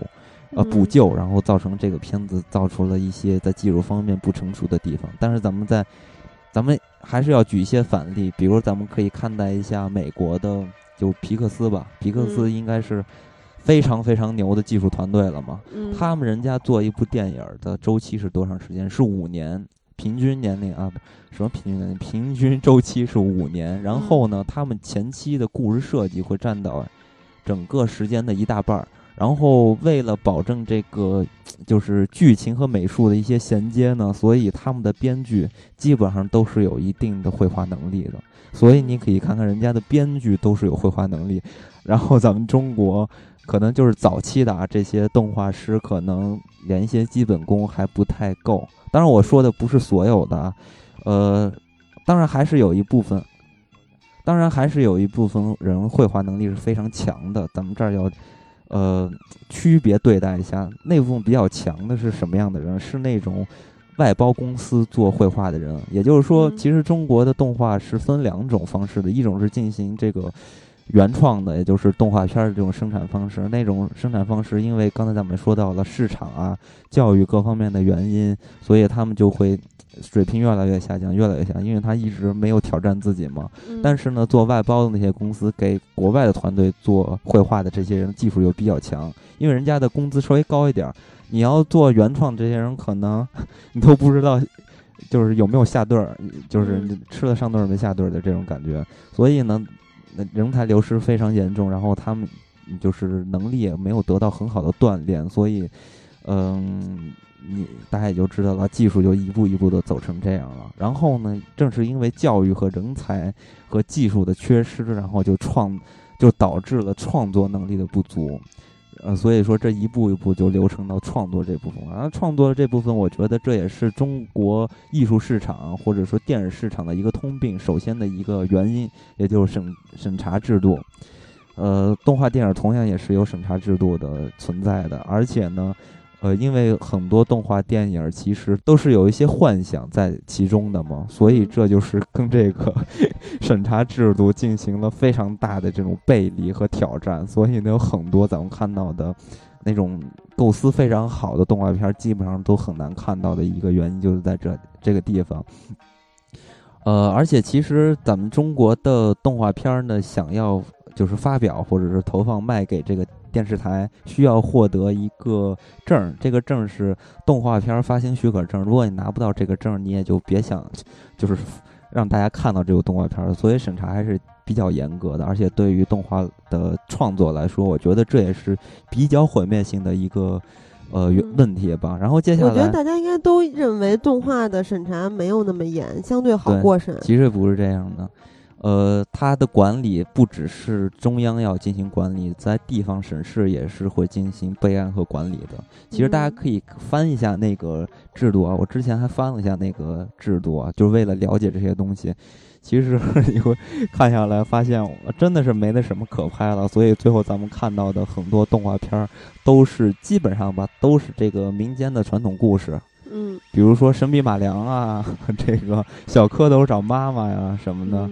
还有这个七色鹿啊，什么九色鹿啊，都都是传统故事。当然了，不得不说，咱们之前的传统故事，因为在，呃，因为就是那些绘画大师他们的一个个人的追求吧，其实还是非常有良心的，做的也是非常好的。但是呢，一直到了现代吧，或者说八十年代之后，呃，动画片儿的这个创作吧，在剧情上的创作也是越来越差了。比如说。灰太狼、喜羊羊 这种，就完全的非常差。但是咱们反观国外的剧本的创作，其实普遍有两种方式：一种是呃像日本的那种模式，也就是大部分成功的这个动画呀，基本上也是通过漫画来改编的，比如《海贼王》啊，是吧？有很多，还有这个。呃，怪物啊，最近比较火的怪物啊之类的，其实它都是通过漫画来改编的。还有一种就是美国的创作方式，美美国的创作方式就是是这种原创的，直接创作的，它不需要漫画这个过程。嗯，呃，所以呢，美国的这种呃，就是前前期的创意的思维或者说成本其实是非常大的，可以占到整体的一半了。呃，所以看得出来，人家能。呃拍出非常好看的动画片儿的这些剧本吧，而且嗯也是因为两种创作方式的不同吧，所以也造成了两种就是体系下产生的动画片儿的角度的不同，就风格的不同。比如说美美国它就是合家欢的嘛，因为它嗯是人员直接创作，然后就会考虑到市场，考虑到受众，所以它就会创造一种老少咸宜的这种口味。嗯然后，但是在日本呢，因为日本都是通过呃漫画改编的，然后漫画呢本身日本的漫画它分类也是非常的完整的制作，比如说它有儿童的这个年龄层的，有少年的嗯。年龄层的，还有成人的，嗯呃少女的对，而且还有这种色情的，全部都有，对吧？嗯？所以呢，呃，如果是一个成人的，呃，这种漫画改编而来的动画片儿，它基本上就是，它是对胃口的，就是还是一层一层分的，非常的，呃，就是区分开来的。它不像呃美国的是这种合家欢的，但是咱们看这个《大圣归来》，其实它是比较类似于美国的方式，就是合家欢的这种方式嘛。嗯所以这也就是这在创作方式的不同。咱们中国呢，就是本身就是有这么大的局限，而且这些人呢也没有进行很好的思维的创作，所以就造成了。呃，创作的不不好，然后呢，创作的不好又影响到市没有市场看，市场不好又影响到人才，人才不好又影响到创作，所以这就变成了一个死循环、恶性的循环，一直反复的进行下去，让中国的动画市场一直都没有一个很好的全面的发展。而且我觉得，呃，最可怕的也就是这个市场没有搭起。如果我觉得市场如果搭起来的话，人才和创作会一步一步变得特别好的。所以呢，通过《大圣归来》这部片子，它破亿了，然后带来这么好的口碑，然后他赚了这么多的钱，我觉得得这真的是非常好的一件事情，因为在我了解到中国动画的生产的流程和这些人员的一个生存的状态之后呢，我真的是意有义深远，对有感而发，这部《大话西游》不是这部《大圣归来》是多么的不易，我多么的要珍惜这部电影，要嗯 要如何的安利这部电影，真的是在我了解了这些事情之后，我真嗯觉得这部片子非常的难得，而且呢，我也一直是感觉这个片子。嗯，我对它的期待是非常大的，因为本身在第一部呢，也就是《大圣归来》这部片子里边，咱们可以看到很多的不足，比如剧情上，还有嗯视效上，它都有不足的。也正是因为这些不足，让我更嗯期待第二部它会变得有多么好。所以，呃，这就是我对于《大圣归来》这部片子的一个看法。我我我觉得，如果大家到现在还是没有看的话，我希望大家还是能看一下这部片子。所以它不，嗯、所以《大圣归来》这部电影，你不觉得它是一个部在其他国产动画衬托下让人觉得满意的电影，是吧？不只是这对样，对对对而是在整个产业里面来看它的难能可贵和它未来的影响力，对比较期待这些。对，还是因为一个期望嘛。但是嗯这个片子，我觉得它有一个非常不好的地方，嗯，就是这个片子里边有一首汪峰的歌，这个让我特别的。哇塞，就是留言里面好多人都提到了这件事儿。呃，那既然咱们说了嗯这么多，咱们给大家放一首歌吧，也是这个片子嗯里边出现过的，它就是苏阳乐队，呃，演唱的《官方弼马温》这首歌，嗯大家来听一下。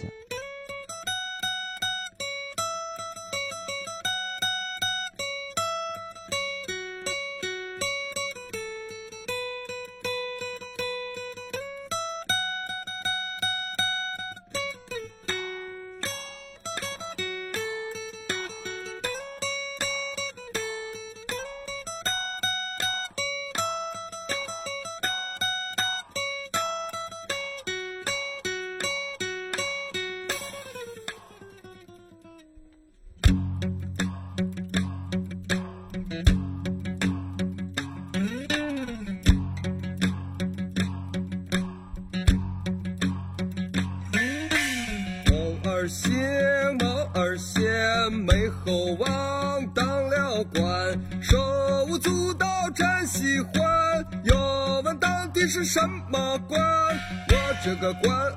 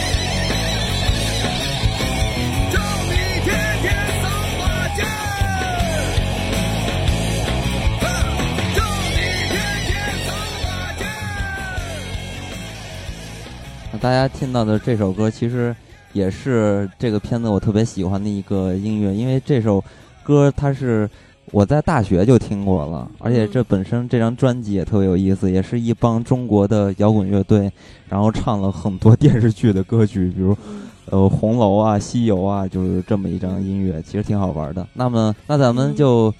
呃，看看大家的留言吧，因为这回的留言真的有点太恐怖了，所以咱们只能是尽量照顾到每位嘛。对，这回的方式呢，因为留言到目前为止是有一百三十六条在微博，对，然后呢，我这回的方式就是每页挑三条，因为一共是有七页，如果全部念完的话，那这期节目就得四个小时了，估计，嗯，因为很多人留的又特别长。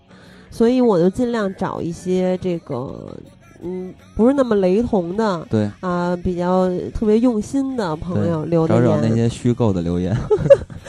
嗯，所以第一页呢，由于比较少内容，所以我选了两条。啊，来自于 Monster 杠六六，他说国产这这特效真把我感动哭了。但剧情真的有待加强，后面打斗太长了，我几乎睡着了。当然变身的时候肯定醒了。特别喜欢大圣的虎牙，又可爱又帅。BGM 耳熟的真不少，就想知道下一部沙僧会出现吗？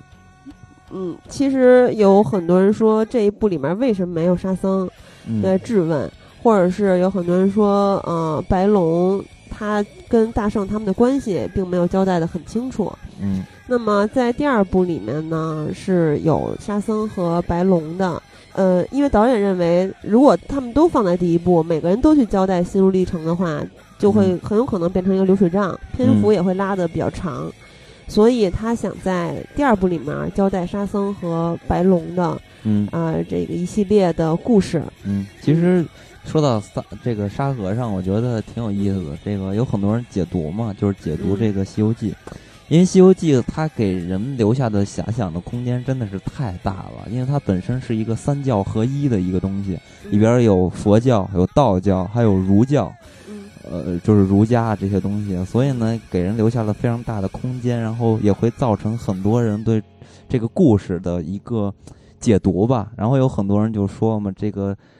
大家都知道沙和尚住在流沙河，他脖子上戴着那个人骷髅的那个小的佛珠的那种大项链，是吧？嗯。呃，很多人都说，其实沙和尚就是潜伏在这个流沙河里边，一直在吃唐僧。嗯。啊，然后一直到了一直在吃唐对，一直期待吃唐僧。对，因为大家都说嘛，这个唐僧他的存在是什么呀？为什么要让唐僧不停的去？呃，这个投胎，然后不停的去取经呢，而且吃唐僧肉可以长生不老啊，其实就是可以延年益寿嘛。为什么呀？其实唐僧他的存在 就是宫廷的一个食物，就是一个食物，也就是说需要很多人。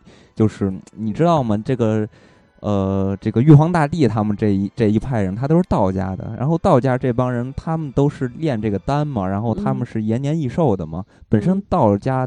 它的这个体系的一部分也是在于这个养生这块儿嘛，然后一直在炼丹，所以呢，他们就是为了延年益寿，所以不停在吃唐僧肉，然后让唐僧不停的投胎转世什么的，然后多次都被这个沙和尚 在流沙河给吃了，所以那个。沙和尚戴的那个骷髅，其实就是唐僧的头骨之类的，其实挺好玩的。很多人说。然后我之前还看到有一个听友留言说：“难道只有我认为本集的大 boss 是沙和尚吗？” 为什么？他是这为什么？特别逗。呃，然后会笑的飞鸟一九九四说：“剧情较松散，但是通过改变《西游记》的皮，很好的遮盖了问题，人物动作都很精美，除了开头的一些比例失调。一部良心国产动漫，看得很燃。”开头的一些比例失调是指什么呀？他肯定说的那个神仙特别大吧？那不是比例失调，那就是那种设计的。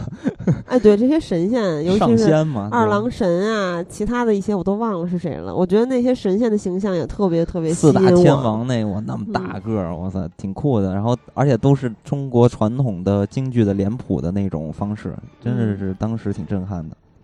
对，出了周边，估计有人会买的。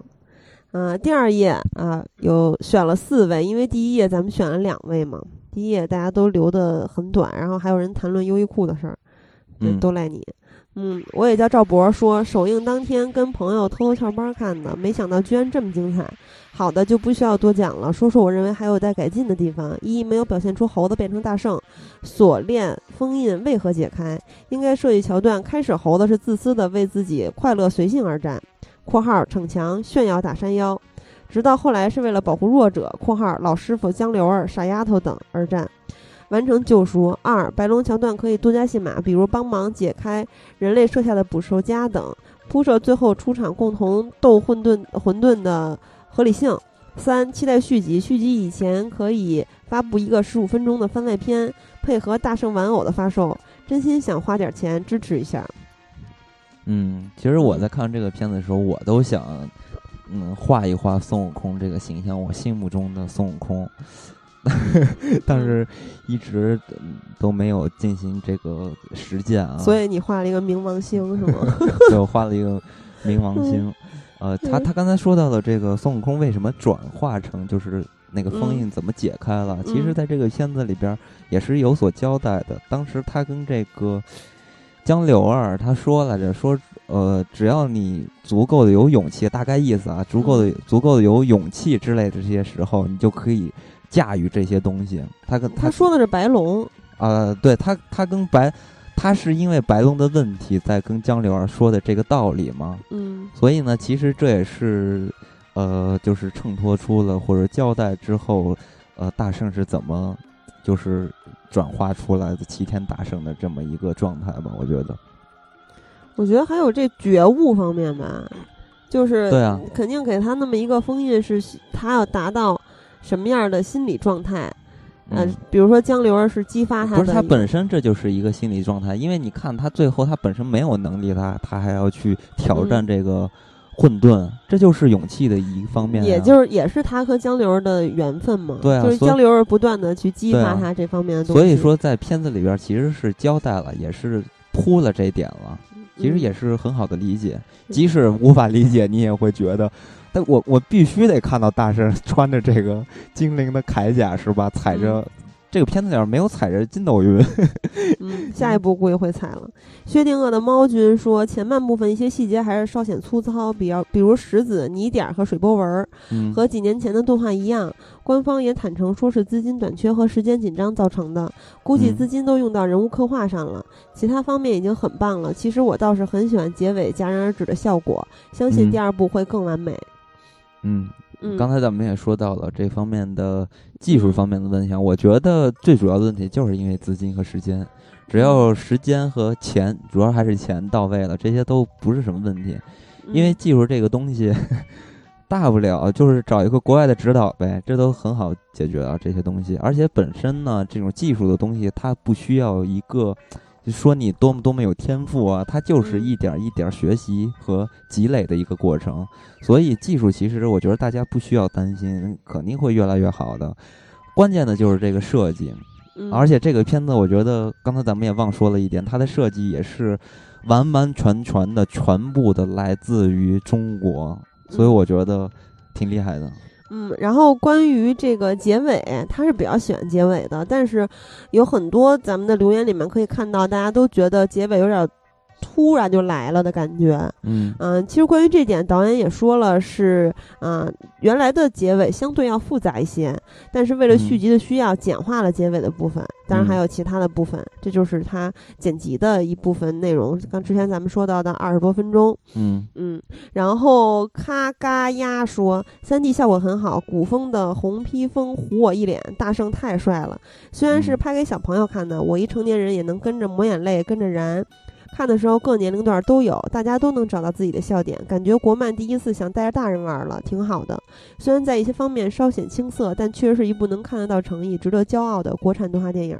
嗯对他说到特别重要的一点就是，带着大人玩了，其实就是成人观众也可以看动画电影了。嗯金刚刚才说的，其实花费了不少的时间给大家介绍制度方面，或者是国内外的一些行业环境的差距等等的问题。嗯其中说到了很重要的一点，就是市场嘛，嗯对吧？真正有消费能力的还是成人。嗯，很多的嗯那些，比如皮克斯啊，他的动画，合家欢。对全部的大人都会去看。嗯，但是我嗯就是这个朋友刚才提到一点，说这个片子好像是拍给儿童看的。其实这个片子并不是这样，这个片子就是合家欢，就是好莱坞式的合家欢。这部片子其实，呃，导演就是想将来想拍成人动画，就是给成人看，当然小孩嗯也能看的动画电影。对。然后他好像是真正特别想拍的是一个悬疑动画，嗯然后呢拿这个大圣系列来作为一个开始，嗯所以后续咱们可以期待一下嗯啊。伪混血儿。Caro 善狂爱 Bossy，哇塞！我觉得嗯，他说什么？我觉得我念他名字他会气死的。昨天我去看了，也许是我期待太高，也许是我坐第一排。整体画面和之前相比确实精致很多，但反派和反派的小喽啰让我有种日式漫画和美式漫画拼接的感觉。音乐还是挺振奋的，融合的虽然有点突兀，但是找到了 G 点。最后就是大圣大圣变身，真的好想为他生猴子呀！嗯，这难样终于有理由 生猴子了。嗯，难能可贵的是，电影主创们面对着突如其来的好评还能平静。嗯而且很清晰的看到自己的劣势，所以比较期待下一步。最后，金刚喜儿么么哒。对了，还有阿和，我爱你的河南腔普通话，希望没说错。嗯，哎，阿和是河南人吧？是，对，看来你你听出来了。对嗯，他其实说到了，就是有一些呃、嗯国外的一些借鉴吧。确实呢，嗯这里边就是那个小喽 喽们、小喽儿小小喽们，我嗯我觉得他们确实是。呃，确实有点儿 超出我的这个承受范围。嗯，对我那个我一一开始也是那儿有点出戏，最嗯出戏的地方。嗯嗯，其实他刚才说到主创们面对这个票房的奇迹而宠辱不惊，也是在最近的一些采访中体现到的。嗯。其实跟他们之前的那个对比，就像你刚才说的这个行业的现状，嗯，他们是好像是在西三环外面一个普通的商住小区里面，嗯。在十层一个不到一百平的办公区域，嗯。然后他那个钱小鹏的工作室好像是叫做十月工作室。嗯。然后门脸儿也挺小的，内嗯。部也挺简陋的，十几台电脑，十几号员工，完嗯成了所有的大圣归来的内容。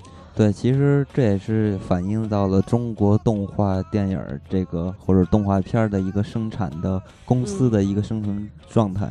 其实，在中国做动画的这些公司，有百分之呃百分之七八十，或者甚至到九十都是小公司，都是非常嗯非常小的公司。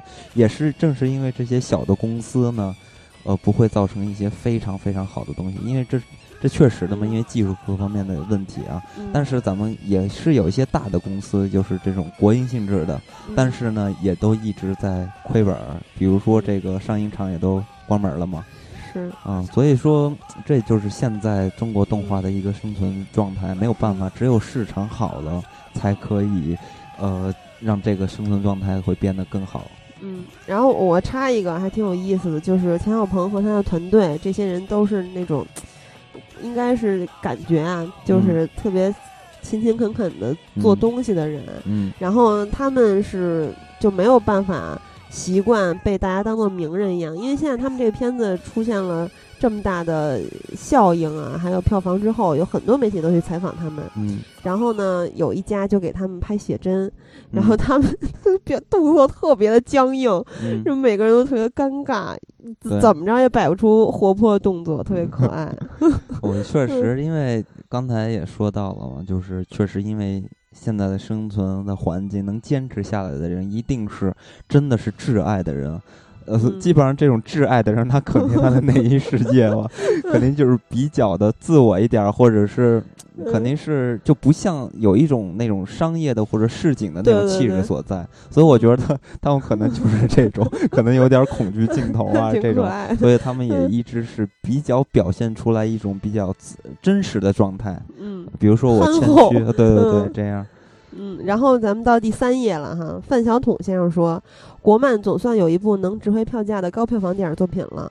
当年魁拔第一部票房惨淡，确实可惜。不过那个日漫风太严重，大圣的个人特色还是比较鲜明的。只是大圣以后尚无其余优秀作品可以延续的话，恐怕国漫的路依然迷茫。嗯，其实咱们还是先说一下这个魁拔吧，因为刚才也嗯没怎么说。魁拔嗯其实它这个片子呢，首先它这个日本的风格是特别特别强烈的。嗯，我在看魁拔一的时候的那一个开场的时候，会有一个山呀云呀一个画面嘛，嗯那个画面一下就让我想到宫崎骏，就十分的相似。对特别像，对，然后一直嗯到了后边魁拔，他这个儿童化的魁拔是吧？嗯这小时候的魁拔，对，非常像一个孙悟空的造型，就是他的嗯一个原型基本上还是参考于孙悟空这个嗯形象而来的，但是呢，他的风格更接近于日本。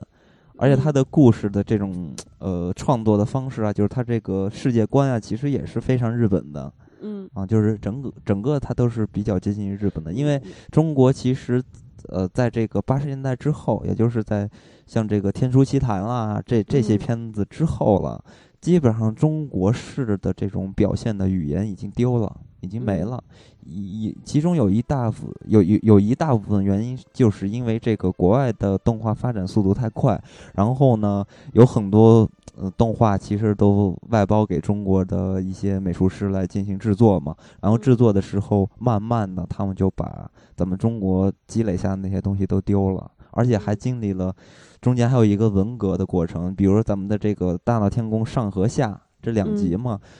第二集的时候正好就赶上文革了，就没放成嘛。然后一直文革结束之后，又发了一个就是，呃，这个二合一的版本，就是上下两集就不分开了。嗯所以这个有各方面的原因吧。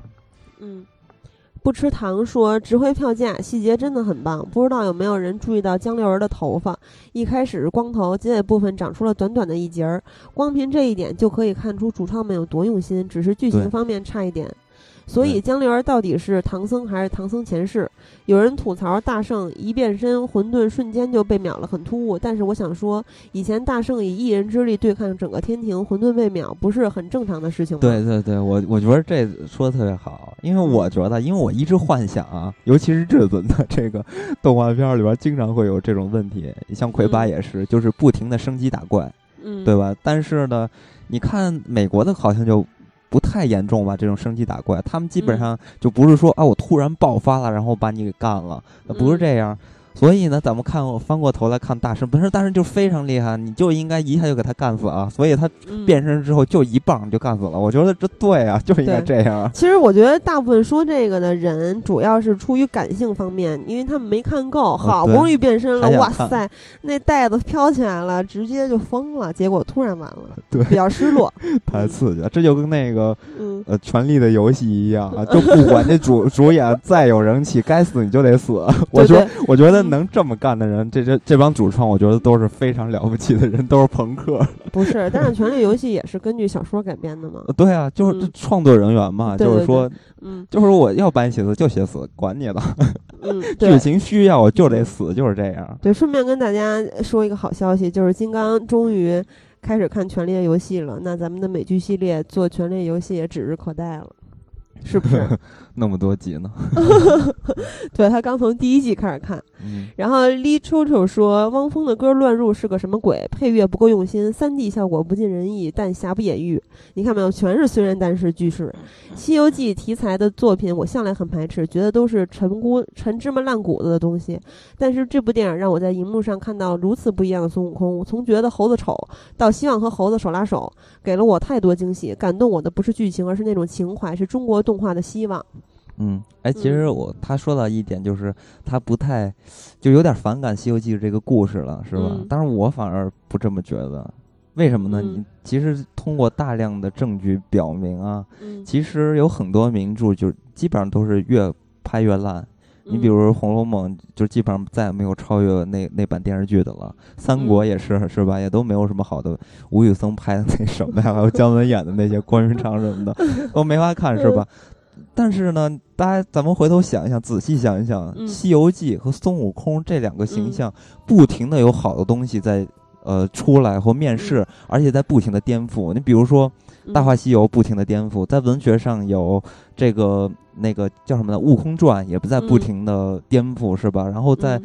呃电影上也是不停的翻拍，然后到嗯。这个《大圣归来》其实也是做的挺不错的。其实他嗯。一直一直都是在呃嗯重拾这个生命力，我觉得他没有，不但没有亏己，亏呃，他不但没有枯竭，反而越来越强大。对啊，所以我觉得《西游记》真的是有太大的这个空间值得可挖掘。对，可挖掘了。比如说，这个孙悟空为什么本体这么大，他翻不出那个五指山呢？是吧？嗯还有说他在五指山只是尿里泡尿吧？他那么长时间都干什么了？都很多故事。我我是因为之前不知道在哪儿了解到的，可能是这个假消息，就是说。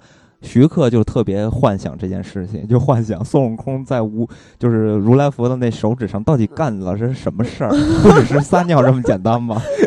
我还真想看看徐克是不是真的就是写一点关于这个大闹天宫之后的事情，嗯，在手掌里发生的故事。对，所以总之，《西游记》是华语世界的集体神话，是一个文化的源头，所以它很难走向枯竭。嗯，而且再说一点，其实《西游记》特别有意思，可能《西游记》在四大名著里边儿地位稍微低一点就是在文学成就上可能稍微低一点儿啊。但是《西游记》确实是，呃，同样是被人就是不停的去讨论和探讨的，而且他能嗯挖掘出的东西一点儿都不比什么三国呀、水浒这些还少。嗯可能没达到红学的那种状态，但是《西游记》可挖掘的或者不同的版本和解读，其实也是非常非常多的。然后呢，刚才咱们说的像沙和尚的那个解读是吧？那就是一点。然后有很多很多非常离奇的、脑洞大开的解读，然后也就是造成了很多人就痴迷于挖掘这个《西游记》里边的阴谋论的东西。嗯，然后我记得这个胡适曾经说过，就是评价《西游记》，他说可能是因为现代的人太聪明了，所以他们看《西游记》的时候总能幻想一些其他的东西。然后胡适就从文学的角度来呃评价《西游记》，他说《西游记》其实最难能可贵的是它在文学上的幽默感，嗯因为呃这个呃《西游记》里边有很多讽刺的语言，嗯而因为有讽刺，所以就会有很多幽默的语言嘛。所以说，呃，胡适就说啊，其实《西游记》大家可以用一种更加，嗯、单纯的角度去理解，然后去看看他的文学，看看他的讽刺和看看他的幽默。而且我觉得《西游记》也是非常适合进行动画的创作，为什么呢？也就是因为它的幽默性在里边。完了吗？嗯好，那咱们继续第四页的内容。Li 杠 GHT 说，连刷两遍，第一遍的时候被大闹天宫的场面、大反派的人设和配音惊艳到，江流的头发随时间慢慢变长的细节可以看出其中的用心。二刷的时候还是看到很多不足，大反派的人物形象单薄，中间部分剧情的拖沓，还有突然出现的汪峰的音乐，真的十分违和。不过这部动画电影真的可以看到动画人慢慢的诚意，是应该是满满吧。嗯从魁拔到风之谷，再到大圣归来，还有明年可能会上映的小门神，看到这些，总有一种中国动画之影，啊，不是中国动画电影终于看到希望的感觉。然后想想，中国现在还是有汽车人这种东西，以及连续跳票的大鱼海棠。总之路还很长，但还有希望。嗯，嗯，他就是汪峰这事儿，我还是呃跟大家解释一下吧，因为看了那个导演的专访，他是这么说的。我觉得这应该是这个导演在这部电影里面最大的遗憾吧。嗯他说选汪峰的这首歌是一个比较痛的问题，当初并没有想太多，只是觉得歌词比较搭。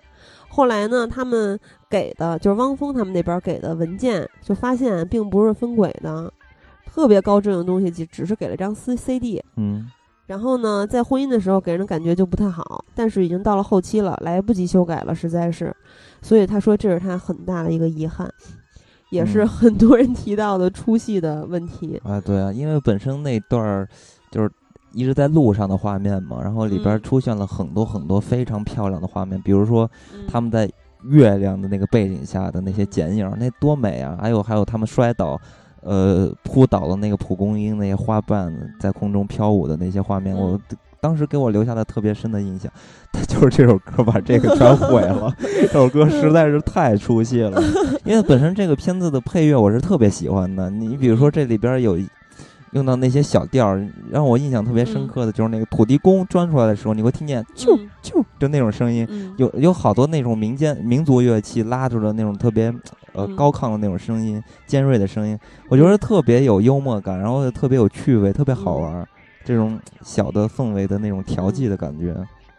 所以还是汪半壁 毁坏了一些 这种美感，是吧？对，然后 Mr. Liu 说和你们是同一时间看的，第一次看完电影之后，观众都不愿意离场，一直到出最后的字幕才开始散场，真的是一部良心作品，不用深究它到底有多精良、抄袭、照搬等等。但对于长期在吃屎的我们，一碗来之不易的白米饭是多么的感动。我嗯开头大闹天宫就已经让我热血沸腾了，再来个漂亮的变身收尾，相信每个人都炸了。其实他这吃屎这个，在其他国好像那个就咱们这些留言里面有好几个人说吃屎这事儿，我都是不吃是好像是来自于这个网上一个段子，我记得后面留言里面有说的嗯啊。然后其实这位朋友也是主要表达他嗯特别激动，然后他说到这个观众都不愿意离场这事儿，我也有体会。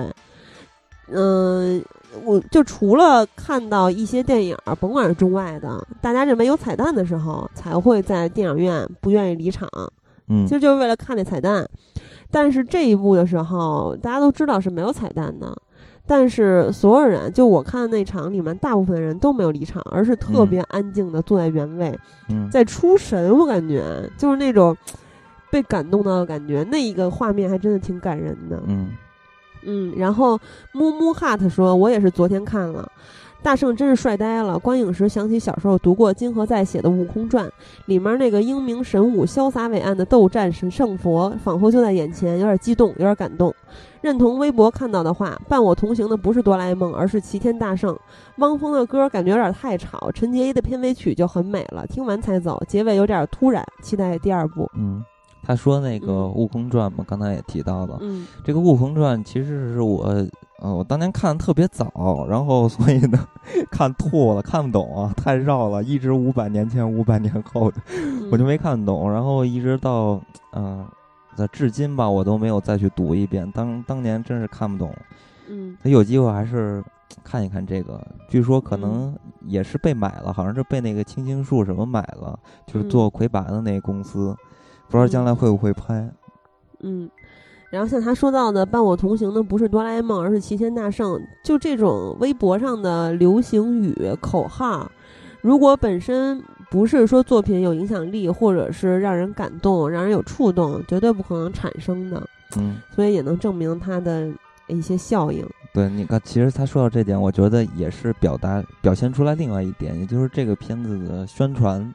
其实这个片子，其实咱们可能看不到什么宣传，基本上都是靠口碑嘛，自来水是吧？嗯呃，嗯我觉得就是有区别于一些其他电影，嗯，打出一个口号没上映之前，还有还有还有更嗯过分的，就是特别特别恶心的宣传方式，比如说嗯用一些色情的炒作啊之类的丑闻啊嗯这种方式。但这个片子其实呢，它也是有一些宣传的。如果大嗯家细心发现的时候，在网上有一些图片，就是嗯父亲节啊什么的那些图片，就是大圣骑着自行车，后面抱着那个江流啊呃江流啊什么的。其实对他走的是一个非常高端的、高质量的这种宣传方式，虽然可能不像那个 丑闻啊、炒作什么的那么有用，是吧？嗯但我觉得，我我觉得这也是挺让我佩服的事情。我觉得还是难得，嗯就是还是我我一直都觉得他们真的是有诚意。嗯，因为呃，其实好像这个片子在上映之后，呃，有它的这个档期本身一开始让人感觉不是很好嘛，因为这两部粉丝电影的粉丝是极其强大的。对，然后呢，就有人问这个导演说：“你对票房有没有担心？”他说：“担心肯定是有的，我只是一个导演，对市场看的不是很清楚。嗯嗯，我只是希望做一个拿得出手的作品，慢慢影响大家对国产动画的看法。嗯因为国产动画，国人普遍有一个误解：一是它是拍给孩子看的，嗯，二是它质量不会很好。我希望尽自己的力，慢慢改变大家的看法，希望国产动画在未来能有更大的市场空间。嗯，不过就他的回答也是特别的简单的。嗯，不过还有一个原因，确实这个呃动画电影的宣传确实不好做。首先像这个导演说的一样，很多人就不接受，就不会看呀，他不会关注你，你怎么炒也没用啊，对吧？嗯都是儿童看的，呃，所以呢，你像这个魁拔一的时候就一。就是第一站就没有打响嘛，然后就亏钱，然后接着还往下拍，然后一直拍完三的时候，他原本计划是拍五部还是拍几部呢？然后嗯拍到三之后第四部，然后就开始无限期就推迟了，为什么呀？没钱了。嗯大家都在说这个宣传做的不好，其实我觉得不只是宣传的原因了。哎，这个真的是挺难的。但是我觉得，呃，最近吧，就是互联网的发展给这些动画片带来了一些生机。你比如说，像腾讯那个动漫平台是吧？有很多中国原创的一些嗯动画片儿，嗯，比如说现在比较火的，像这个。我不知道现在火不火，还是之前挺火的那个师兄，嗯中国惊奇先生什么的嗯。啊，其实嗯，这算是一个平台吧，将来可能呃可以发展的或者嗯。瞩目的一个方向吧。嗯，然后第五页开始，向向向雨晴说：“说实话，我并不认为大圣真的有那多么的精彩绝伦，但毫无疑问，大圣爆火背后象征的东西太多。作为一部八年磨一剑的国漫良心之作，片头一出来我就哭了，哇塞，这哭、的还挺快的，画质特效简直感天动地，这也是我看过唯一一部百分之九十的观众安静看完片尾字幕的电影。”单是凭导演自掏腰包填补资金亏空的态度，就值得点一零零八六个赞。然而，这部电影的缺陷也是明显的，故事情节不饱满，衔接不够自然流畅等等。不过，在七月烂片云集的状况下，还是瑕不掩瑜，大放异彩。中国的动画产业就像建国初期的重工业一样，先天不足，后天畸形。但是大圣的出现点燃了中国动画人的熊熊不是，哎，拳拳赤子心和观众的期待与信心，也说嗯明了中国不是只有单看颜值和名气的脑残粉儿。对于中国动画产业的成长，我们应抱着宽容和支持的态度。借网上很火的影评，闻着邻居家的饭吃了那么多年屎，大圣带自家饭来给咱们吃了啊，是这么来的。嗯嗯，嗯，那我原来都不看，就说说明我不吃屎。嗯，不过不过其实那咱们上期呃连续吃了十泡屎，是这意思吗？我没吃。对其，实他刚才说的一点就是，呃，大家需对于中国的动漫需要有一种包容的态度。其实我觉得也确实应该是这样，因为嗯有很多人吧，确实是看到这个片子的不足，嗯呃，但是呢，他可能没有体谅到中国动画电影的一个状态，所以呢，嗯他们可能就会觉得。这有什么可炫耀的？为有什么可不停的安利的？这就是一个嗯普通的制作啊。对对他会觉得是矬子里拔将军。呃，对对对，嗯但其实我觉得不应该这样，因为本身呢，咱们就非常非常的落后了，在这方面。嗯然后呢，嗯，这真的是需要一个市场的培养和建立的。如果大嗯家还是这么挑剔啊，嗯呃，我我当然所说的这个挑剔，当然不是是告诉大家要支持一个不好的东西，而是说。呃，大家如果觉得这个东西好，而且并且呢，它又是一个有诚意的作品，我觉得是可以给它，而且还是有发展空间对的。对，所以我觉得是可以给他一些支持的。嗯，毕竟呢，呃，十年前大家都是一样的我，都从嗯不会到会是吧？从嗯没有到有，都是一步一步走过来的，需要这一路的帮助和支持。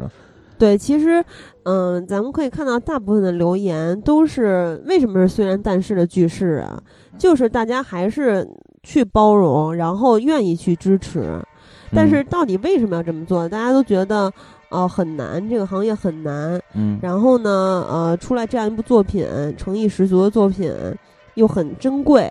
那嗯到底为什么这样呢？其实刚才金刚在节目，呃，接近呃后三分之二的时候吧，说那长长的一嗯段背景就能很好的解释了。嗯然后来到了还是第五页，Blues 老炮儿拿拨片儿，啊，不是 Blues，嗯，然后 Blues 老炮儿拿拨片儿说，导演真是太选周星驰了，最惊喜的是童自荣，听到童先生的声音，整个人都醉了。七十岁的人了，声音还是那么的好听，希望金刚提一点童先生。嗯。哎，他说这个导演特别喜欢周星驰是哪儿看的？这个我还真是不知道。是不是因为配乐呀？哦，那应该 跟跟周星驰没什么关系吧？就是就是周星驰电影里面配乐的黄英华先生。也许是，也许确实是这样啊。这个我我我我首先自己不知道，但是嗯，他说的这个童自如老先生啊嗯是吧？这个人确实是响当当的一个角儿呃角儿。嗯，然后呃，这个人他本身呢是进就是进行了非常非常多知名影片的拍摄，就咱咱在咱们中国影史上留下的片儿的吧一些非常经典的形象进行的配音。嗯呃，在这个片子里边儿，首先他玩就是诠释的特别好，这个大家都深有感触。嗯但是呢，还是要指出一点，呃，因为很多人都说到了这个，因为是童老先生配音嘛，那那段儿空曲是不是他唱？呃，昆曲是不是他唱的？嗯呃，所以很多人就开始幻想他唱昆曲是这个声音什么的，其实不是，那段昆曲是找专业的人士进行演唱的。嗯呃，所以呢，这个片子咱们还是要说到，就是什么什么样的人，什么样的专业做什么样的事，他进行一个非常好的一个分工和一个嗯团，就是这个团队的创作，就造成这个片子非常在配音上做的也非常好。其实我在看这个片子的时候，当时就发现了，发现了一点，就是这个江流儿的配音，这个声音有点不一样。就是一会儿是特别低龄，然后又有一时候呢，又感觉稍微有一点成熟感觉。然后，呃，在影片结尾的时候，那个走字幕的时候，我就发现了江流儿的配音有三个还是两个，我忘了，反正就是不是一个人配的。然后后面我又查资料，才发现确实这是导演进行的一些，呃，就是考虑，也是他非常有诚意，在细节上做的非常好的地方，就是他考虑到，首先江流儿他是一个小孩儿嘛，所以他嗯。需要一个童声，但是呢，像进行到一些，呃，就是情感张力比较大的戏的时候，就跟嗯。表演的时候一样，这个时候他就要需要声音去，就是填，就是。补上这个情绪的表达嘛，所以他就嗯需要一个稍微成熟一点的人进行配音，因为嗯小孩儿肯定毕竟没有那么好的配音的那个感觉啊，还有是专业方面的技能方面的东西吧，所以他就考虑到这个问题，进行了不同的人去搭配，去给这个人进行配音。嗯你你说说这个多么专业？对，我相信你这个不提的话，很多人都是不知道的。这就是超超级细节了，而且还是幕后。然后胖土豆同学，哦，他留的言非常长。他说：“这是继《宝莲灯》之后最好的国产动画电影，这是本年度最好的动画电影。片中的龙以及大闹天宫时孙悟空的红色披风帅炸了，没想到国产也能有这技术，而且镇压孙悟空机关不再是简单的破洞。”而是有佛像、有封印，感觉这里用心配乐是最大缺点。直接拿周先生电影配乐来用，虽然很容易引起共鸣，但是显得毫无诚意嘛。还有汪峰的歌真的很出戏，难道导演拍完就不看自己的作品吗？那一段让我想起《宝莲灯》里沉香寻母时音乐。但无论是想你的三百六十五天，还是爱就一个字，人家曲风跟画风很搭呀。这里就还有就是感觉好像有些地方用了一些有点用烂了的桥段，比如山腰追江流江流儿，到了一个山崖，一个撞一个掉下去，感觉实在是点点点。嗯、哪怕换个角度，我也可以为你开脱，是微创新啊。还有一些例如呃山腰吃鼻涕之类的笑料，我就感觉有点低级。再一个就是让我奇怪的是，吴彦姝为什么一定要吃小孩儿？祭祀为了什么？片中没有交代。猪八戒都出来了，沙僧呢？我感觉师徒要么几个都出来，要么就孙悟空、江流儿俩人。虽然说了这么多这部影片的槽点，但真的是超级爱这部动画，难得这么用心、这么有诚意的电影。期待第二部，更希望第二部可以有自己原创的音乐。毕竟我是个超级喜爱电影配乐的骚年。说到这个配乐呢，嗯、为什么请黄英华来配乐？呃，是怎么设计的？其实导演是这么说的，很简单，他喜欢周星驰，呃，那些很有东方韵味的特别足的音乐。东方嗯音乐呢，他说有一个问题就是不够厚重，在电影配乐上往往需要交响乐才能够把气氛烘托出来。嗯很多的民乐是不太够的，只能在一些小情绪上做文章。那么他为什么要请黄英华呢？就是因为他觉得黄老师在这方面恰恰做的结合的特别好。嗯嗯，然后呢，闯将令和这个小刀会都是明月里精华的东西嗯啊、给大家感觉已经是招孙悟空的招牌音乐了。悟嗯空出来就应该是这样，包括北影厂的动画片儿啊、周星驰的电影等等。所以呢，他们在买了音乐版权之后，请黄英华老师重新编曲，就放到了片子里。嗯这个就是他刚才重点吐槽的配乐方面的原因，还有汪嗯峰那块儿也刚才给大家解释了。嗯，然后他提到的一些这个，我觉得都是特别小的点，比如说这个什么一个撞一个掉下去，还有这个这个山腰吃鼻涕什么的嗯啊，这就在电影里面是呃一些小笑点吧，嗯啊，可能他觉得有一点老套，嗯嗯确实肯定是还是嗯会有一些风格上的借鉴，动作设计上的一些借鉴。但是他嗯说到那个音乐，我是极其的 不赞同的。首先呢，他说到了，呃，这些片子可呃音乐可能都是别人用过的，好像是稍微的直接拿来就用，挺没意思的。首先呢，我想说啊，有很多音乐咱们需要它的时候，它没有出现，你会觉得有一种缺失感。就比如说这个小刀这曲子，大圣出来的时候你不来这个曲子，我就觉得不合不合适。所以咱们看了很多的《西游记》的片子啊。呃，基本上不是所有的片子都进都用这首曲子进行一个背景的铺垫，所以在这个片子里边放到这种曲子，我觉得是特别好的。然后呢，他关于他说到的一些直接拿来所就用的这些曲子，我觉得他理解的是有一些问题的。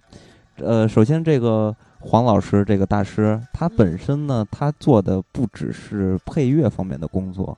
声音方面的工作也是他进行处理的，比如刚才咱们说到的，那个土地公公出起来的时候那些，就就那那种声音，那都是关于就是音呃声音方面的一些设计，而且他还说到了，就是主创人员还说到了一个就是民乐和这个管弦啊，就是西方的那种交响的结合，然后就烘托那个气质的感觉，那是用的也是非常不错的，在戏的最后一幕，也就是。大圣变身的时候的那那个时候，不是把那个气势推上了高潮吗？在那段音乐里边，其实就是用交响乐的方式，然后里边加进了一些这种咱们就是中国民乐，就这种管弦的一些东西，或者是古琴啊这些东西进行的一个混在一起的感觉，所以给人带来的那种感觉，我觉得特别好，既是不丢了中国。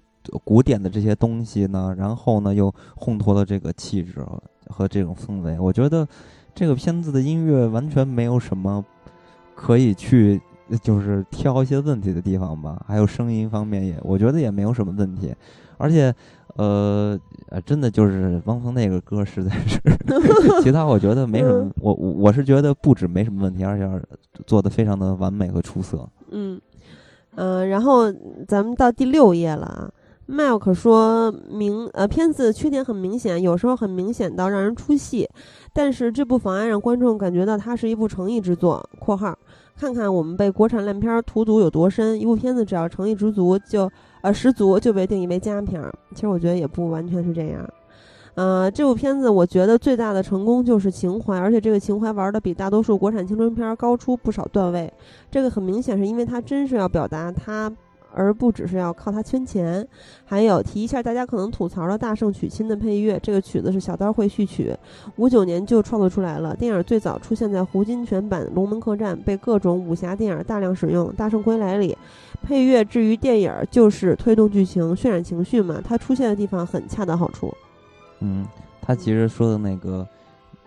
就是那个知识点吧，是吧？我觉得说的特别好，嗯因为其实这个小刀这曲子，我个人的印象是特别深刻的。我什么时候对他有了留下了非常深刻的记忆？首先就是《大话西游》这个片子给我留下了特别深刻的记忆。当时就那孙悟空一出场，因为他当时带上那个紧箍咒嘛，然后飞出来跟牛魔王挑战的时候放的这个音乐，当时一下我就觉得哇塞！太太就是太刺激了，完美了是吧？太刺激了。然后呢，因为我个人特别喜欢胡金铨，所以咱们咱俩不是去看那个什么来着吗？对，资料馆放映的。然后去看的时候，我至今对于这首曲子在《龙门客栈》这个片子里边什么时候出现，我都记得非常深刻。嗯，就是在这个片子打出四个字儿，就是胡金铨在念完他的那段所谓的名士之后，打出的四个字儿。龙门客栈这四个字儿的时候，开始走字幕，走公就是呃演职演职员表的时候，后面的音乐就是这首曲子。呃，但是呢，我再给大家说另外一个知识点吧，也不是知识点，就是一个好玩的地方。其实，呃，胡金铨本人的书法写的特别好，在片子里边很多地方那些书法的大毛笔字什么都是胡金铨亲自写的。比如说“龙门客栈”这四个字儿，就是胡金铨亲笔写的。嗯，对吧？哦，所以这个胡金铨本身也是一个特别有文化、有才气的人嘛。嗯，特别棒，而且他是特别有，也是非常古典的一个文人的形象。嗯，然后瞌睡隐者杰里桑说：“可能在我理性的评价中，我是觉得在剧作上可以做得更好一些，看得出来编剧很用心了。只是我觉得剧情略微有点冗长，高潮来得太晚，矛盾冲突的点不够生动。”但比隔壁撕逼和桂子花开好一万倍了。在我感性评价中，我很激动，中国终于做出了这样一部诚意之作。我看到每一个画面、每一个细节都为主创的诚意由衷的感动。这部电影可能还是不能和奥斯卡级别的动画媲美，但我觉得这样下去，中国动画的未来是亮堂的。中国也可以发掘超级英雄，中国有很多神话人物都可以通过 DC 或者 Marvel 的模式来本土英雄化。另外，其实我觉得最应该表扬的是投资方。说实话，这个电影只要是个正常导演都能拍，重要的是投资方愿意把钱花给动画，很可贵。我觉得这个只要是个正常导演都能拍，这个不是特别的准确。对，这这晒太不准确了。对，然后还有一点，他说把就是把创造咱们中国的超级英雄，然后套用西方的这种方式进行拍摄，我觉得非常的不可取 因为我们更不需要像。西就呃西方那样的中国化的超级英雄，我不需要他们，我我需要钢铁侠够了，对吧？我需要美国队长，我已经够了，我不需要一个中国人也穿着盔甲，穿着红色的内裤在天空上飞。没有，他说中国很多神话人物通过。他们的模式来本土英雄化，对啊，是一个意思吗？完全没有意义。而且孙悟空本身就穿的是红裤衩，我们不需要再有一个穿红裤衩的在天上飞了。而且孙悟空那飘带比超人斗篷帅多了。嗯嗯，然后这个月旦惊鸿说，惊鸿还行啊。嗯，大圣归来挺好看的，在主题曲的时候真的燃了，就是留了好多看不懂的地方。大圣怎么就被江流儿救了呢？是江流儿血吗？那他们有什么必然的联系吗？山妖是西方过来的吗？妖王是白无常卑鄙的我吗？佛祖的法印又为什么破掉呢？是因为大圣看到江流受伤后的愤怒吗？看完还是期待国产动画片的崛起。嗯嗯，他那个那些不懂的地方，这个那个，其实之前咱们大部分其实都说了，然后包括山妖啊，它的原型是什么呀？然后这个大圣跟江流儿之间的关系啊，当然他肯定，呃，也呃反派也不是无常版的卑鄙的我。其实很多人在说他也特别像黑黑白无常卑鄙的我。嗯嗯，所以说，呃，我我我相信他听了这个节目，基本上差不多能找到一些思路吧，或者一些影子。可能我们说的不是非常的准确和细致，但是我觉得可以帮助他去想一下这个问题吧。我觉得还是对。嗯嗯，然后第七页了。大凤梨菠萝说：“其实不太喜欢这部动画，一是由于原创的情节，二是马脸的孙悟空和某些西化的怪物造型让我无法接受。但在本月这个特殊时期，这部动画的票房如果能超过《小时代》和《栀子花开》，也是让人高兴的。国产动画的脉在九十年代已经断了，现在处于没风格和模仿阶段。从业者和观众都是看着日本动漫、美国大片儿，玩着韩国网游长大的。”加上国学教育和传统文化的缺失，接上这条脉需要一代人甚至几代人的努力，到那时才能有表达中国人审美和情感的作品。嗯，其实我我觉得他，嗯，更多的是不喜欢那两部片子。他首先他说到的这个，我我似乎通过他的留言，好像是发现了一些他比较支持中国的动画是走一个本土化的方式、民族化的方式，还是进行着。曾经的工作方式或者艺术风格进行创作，其实我不这么认为。我觉得那种东西民族化的太民族化的东西，可能就不会有太大的影响力，或者说，呃，有一点局限性在里边了。就是太民族的话，可能局限就更大了。而且现在的动画已经生产方式已经确实跟原来不一样了，因为原来的方式确实非常非常的落后，而且呢。呃，咱们可以举一个简单的例子，如果当今的动画片或者说这部《大圣归来》的艺术风格是用一种水墨画的方式进行的创作、进行的绘制，会有这么好的票房，会有这么多人喜欢看吗？我我我是对这点是提出质疑的。我相信不会达到现在的状态。因为现在整个呃世界啊，还有咱们国人的审美，还有这个观影的方式，都已经发生了根呃根本上的一个区别。我我觉得不能再延续曾经的方式了。曾经的方式就是贡献出一种艺术的创作，留下这么一种呃。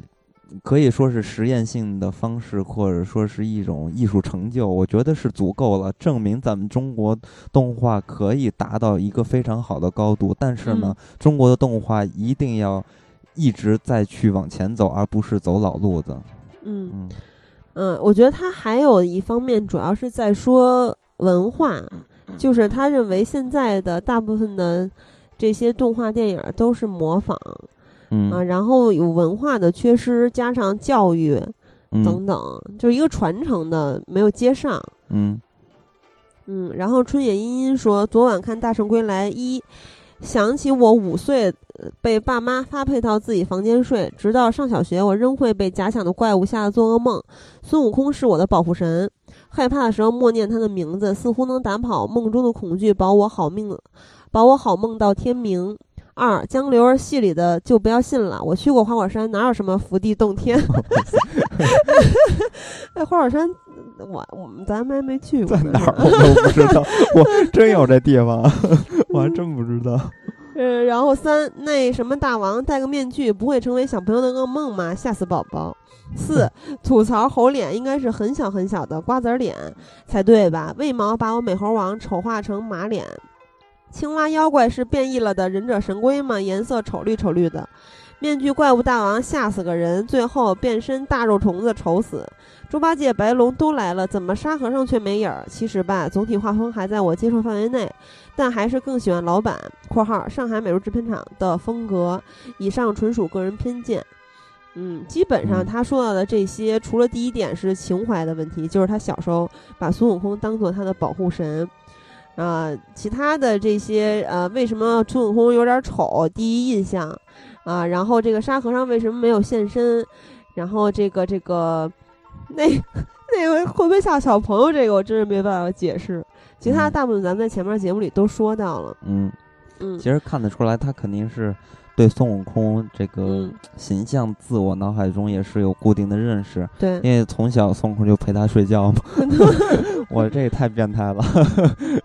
嗯，我也我还很少听到就是有人在害怕的时候默念孙悟空的名字，哎呦，太逗了，这位朋友。黑米快到碗里来说，这个电影看的时候，各种童年回忆浮现在脑海里，哭得我稀里哗啦的，在电影院默默的哭，尤其最后片尾出来的时候，配上从前的我这首歌，更是泪奔。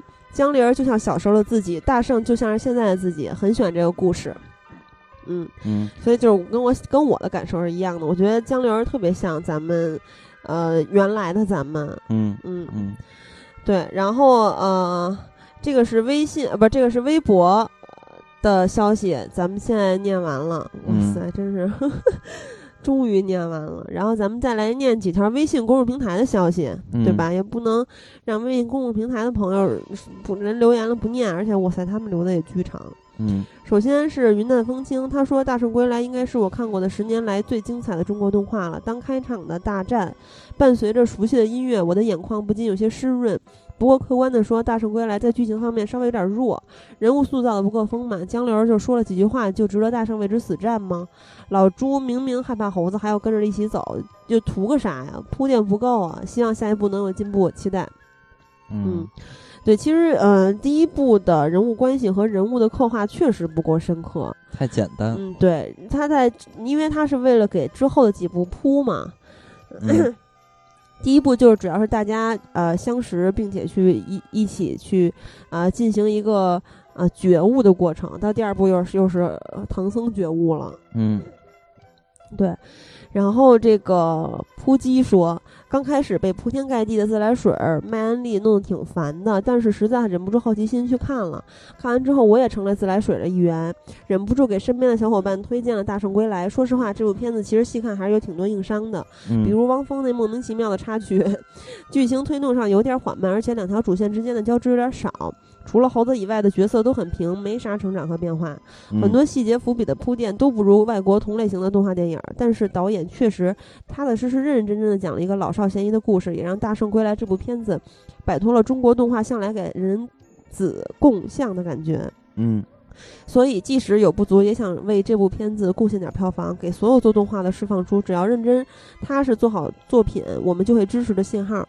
嗯嗯，我相信这部电影上映之后，嗯，不不是说光靠口碑啊，包括它的这个上座率和收入，嗯能给很多嗯从业者嗯，带来一些希望。对，其实嗯那个导演他不是说过吗？其实嗯他看到现在这个状态，其实他也不怎么去考虑票房了。嗯他觉得能把这个事情完成，嗯能我把这个东西拍出来让大家嗯看到，我觉得这是对于就是导演自己说啊，他觉嗯得这是对于自己是一个信嗯心的加持。对，而且他还说，呃，他们只是走的稍微快一点儿，但是呢，中国动画未来的希望还是很大的。就是嗯大家只要用心的话，是可以做出好的特效。如果嗯好好设计的话，是吧？嗯等等等等，去死磕的话，嗯，嗯还还是先搭市场吧。我觉得还是这个产业要搭起来。而且还有人说，这部上之后，呃，以后的动画电影也就是比较能顺利的上映了。然后呢，魁拔之后也能找到投资了。可能会引嗯起一些大家的好奇吧。我觉得能嗯拉动一些市场，也许会嗯带来这样的效果。但是能达到中国电影能真的通过这个影片达到什么样一个量，我觉得现在来看的嗯话，可能还是早了一些。对，然后 A G A T H A 盖 D 说，我觉得整体三 D 画面效果不错，整个故事的节奏让我想起了《狮子王》，真的假的？我怎么没有想起？因为他们都是动物。应应该是在向好莱坞动画靠拢，那种美国个人英雄主义的感脚。音乐有古典也有流行。从剧情上说，我总觉得大圣与江流儿的感情交流还不够多。嗯为什么大圣那么喜欢江流儿？可以更多刻画。打斗场景我觉得略多了，不过大圣的每次打斗亮相的 pose 确实是酷毙了。嗯而且对细节的刻画应该是这部片子最能打动人的地方，有笑点也有泪点，虽然我没感动到流泪，比如江流儿的鼻涕、妖怪的鼻屎，导演似乎对鼻子的分泌物情有独钟。大圣对江流儿的一系列表面不在乎，实际很关心的表情，从画面效果上说非常不错，人物形象也很细致。江流儿的头发一根儿一根儿，一小根儿一小根至于大坏蛋的形象，第一感觉让我想起了《千与千寻》的无脸人，包括大坏蛋后来变身的身体也和无脸人吃多了有点像。嗯后来听同学说这是混沌的形象，还有猪八戒为什么身上有斑点？我同学解释，猪八戒实际是野猪，不是家养猪。最后是期待下一步能更好吧。江流儿嗯转世变成唐僧，白龙变白龙马，沙僧能帅一点，剧情能交代更明确，人物台词更多些，剧情更起伏些。一个半小时略短，又有那么多打斗。总之，希望导演能不要像其他电影那样浮躁，趁着市场快快早早拍完。这部这么好，不也是因为花了七年才能打造出来？然后希望周边能赶快出正版，估计是连宣传费都没有了。周边这种是不是当时都没想到策划？天哪，我写太多了，你确实写太多了，我已经喘不过来气儿了。嗯我发现很多人提到想买周边这件事儿，哇塞，嗯从来没有可以支持一对，下。从来没有听说过谁看完出一部这个，甭管是是不是动画电影，想买周边。嗯然后 F E B 说，虽然没有尾巴，但是感觉是最帅的一版大圣。第一次见大家为一部国产动画这么疯狂，各种圈子的大处都被炸出来了。导演不哭穷，不出来卖情怀，好好做电影，都不好意思不当自来水儿。自来水们不但承包了安利票房，连周边设计都自己来，也是罕见。据说第二部嗯要等七年，到时候估计能带孩子去看了。第二部嗯应该到不了七年吧，因为这个，呃，导演好像是已经写了几稿的剧本了，而且第一部是已经，第二部是已经在筹备中了。嗯嗯，我觉得应该用不了那么长时间吧，而且现在，嗯，因为之前的那个时间拉的那么长，跟资金也有很大的关系。嗯嗯，呃，他说的周边设计都自己来，是说有人看完之后自己去设计周边，就是大家做了很多这个插画呀，自己做哦 MV 啊、哦，海报啊，就做了很嗯多。嗯，哎，其实之前自己做海报的，大部分都是在国际上特别有影响力的北美的那些，比如说《指环王》《星球大战》这嗯种，有很多那个网友自己画的海报。嗯对，那咱们微信公众平台就挑这四条念吧，因嗯为、呃，微信公众平台之前有好多次都忘记做了互动了，就嗯只在微博上做了。之后咱们也会想着在微信公众平台上跟大家互动。嗯啊，然后呃，留言基本到这里就结束了。嗯，然留言的时间也非常长。对，然后看到大家很多留言，基本上都是在说，嗯就是是什么什么什么，但是是吧？嗯然后基本上前面说的那部分都是在说剧情各方面有一些不太好的地方吧。嗯然后最后简单的说两句吧，就嗯就说是一两句。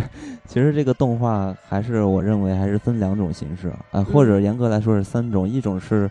呃，艺术优先的，也就是它是做视效啊，或者是比较实验性的，在风格上做一些探索，在艺术上做一些探索。嗯还有一种就是剧情优先的，比如说，嗯，像美国的那种合家欢的，对吧？嗯日本的那种大概念的世界观特别大的这种电影，还有一种就是做一个平衡平衡。其实基嗯本上除了、呃艺术优先，我觉得目前呢比较领先的这些日本呀、好莱坞的动画电影，基本上都可以做到一个平衡。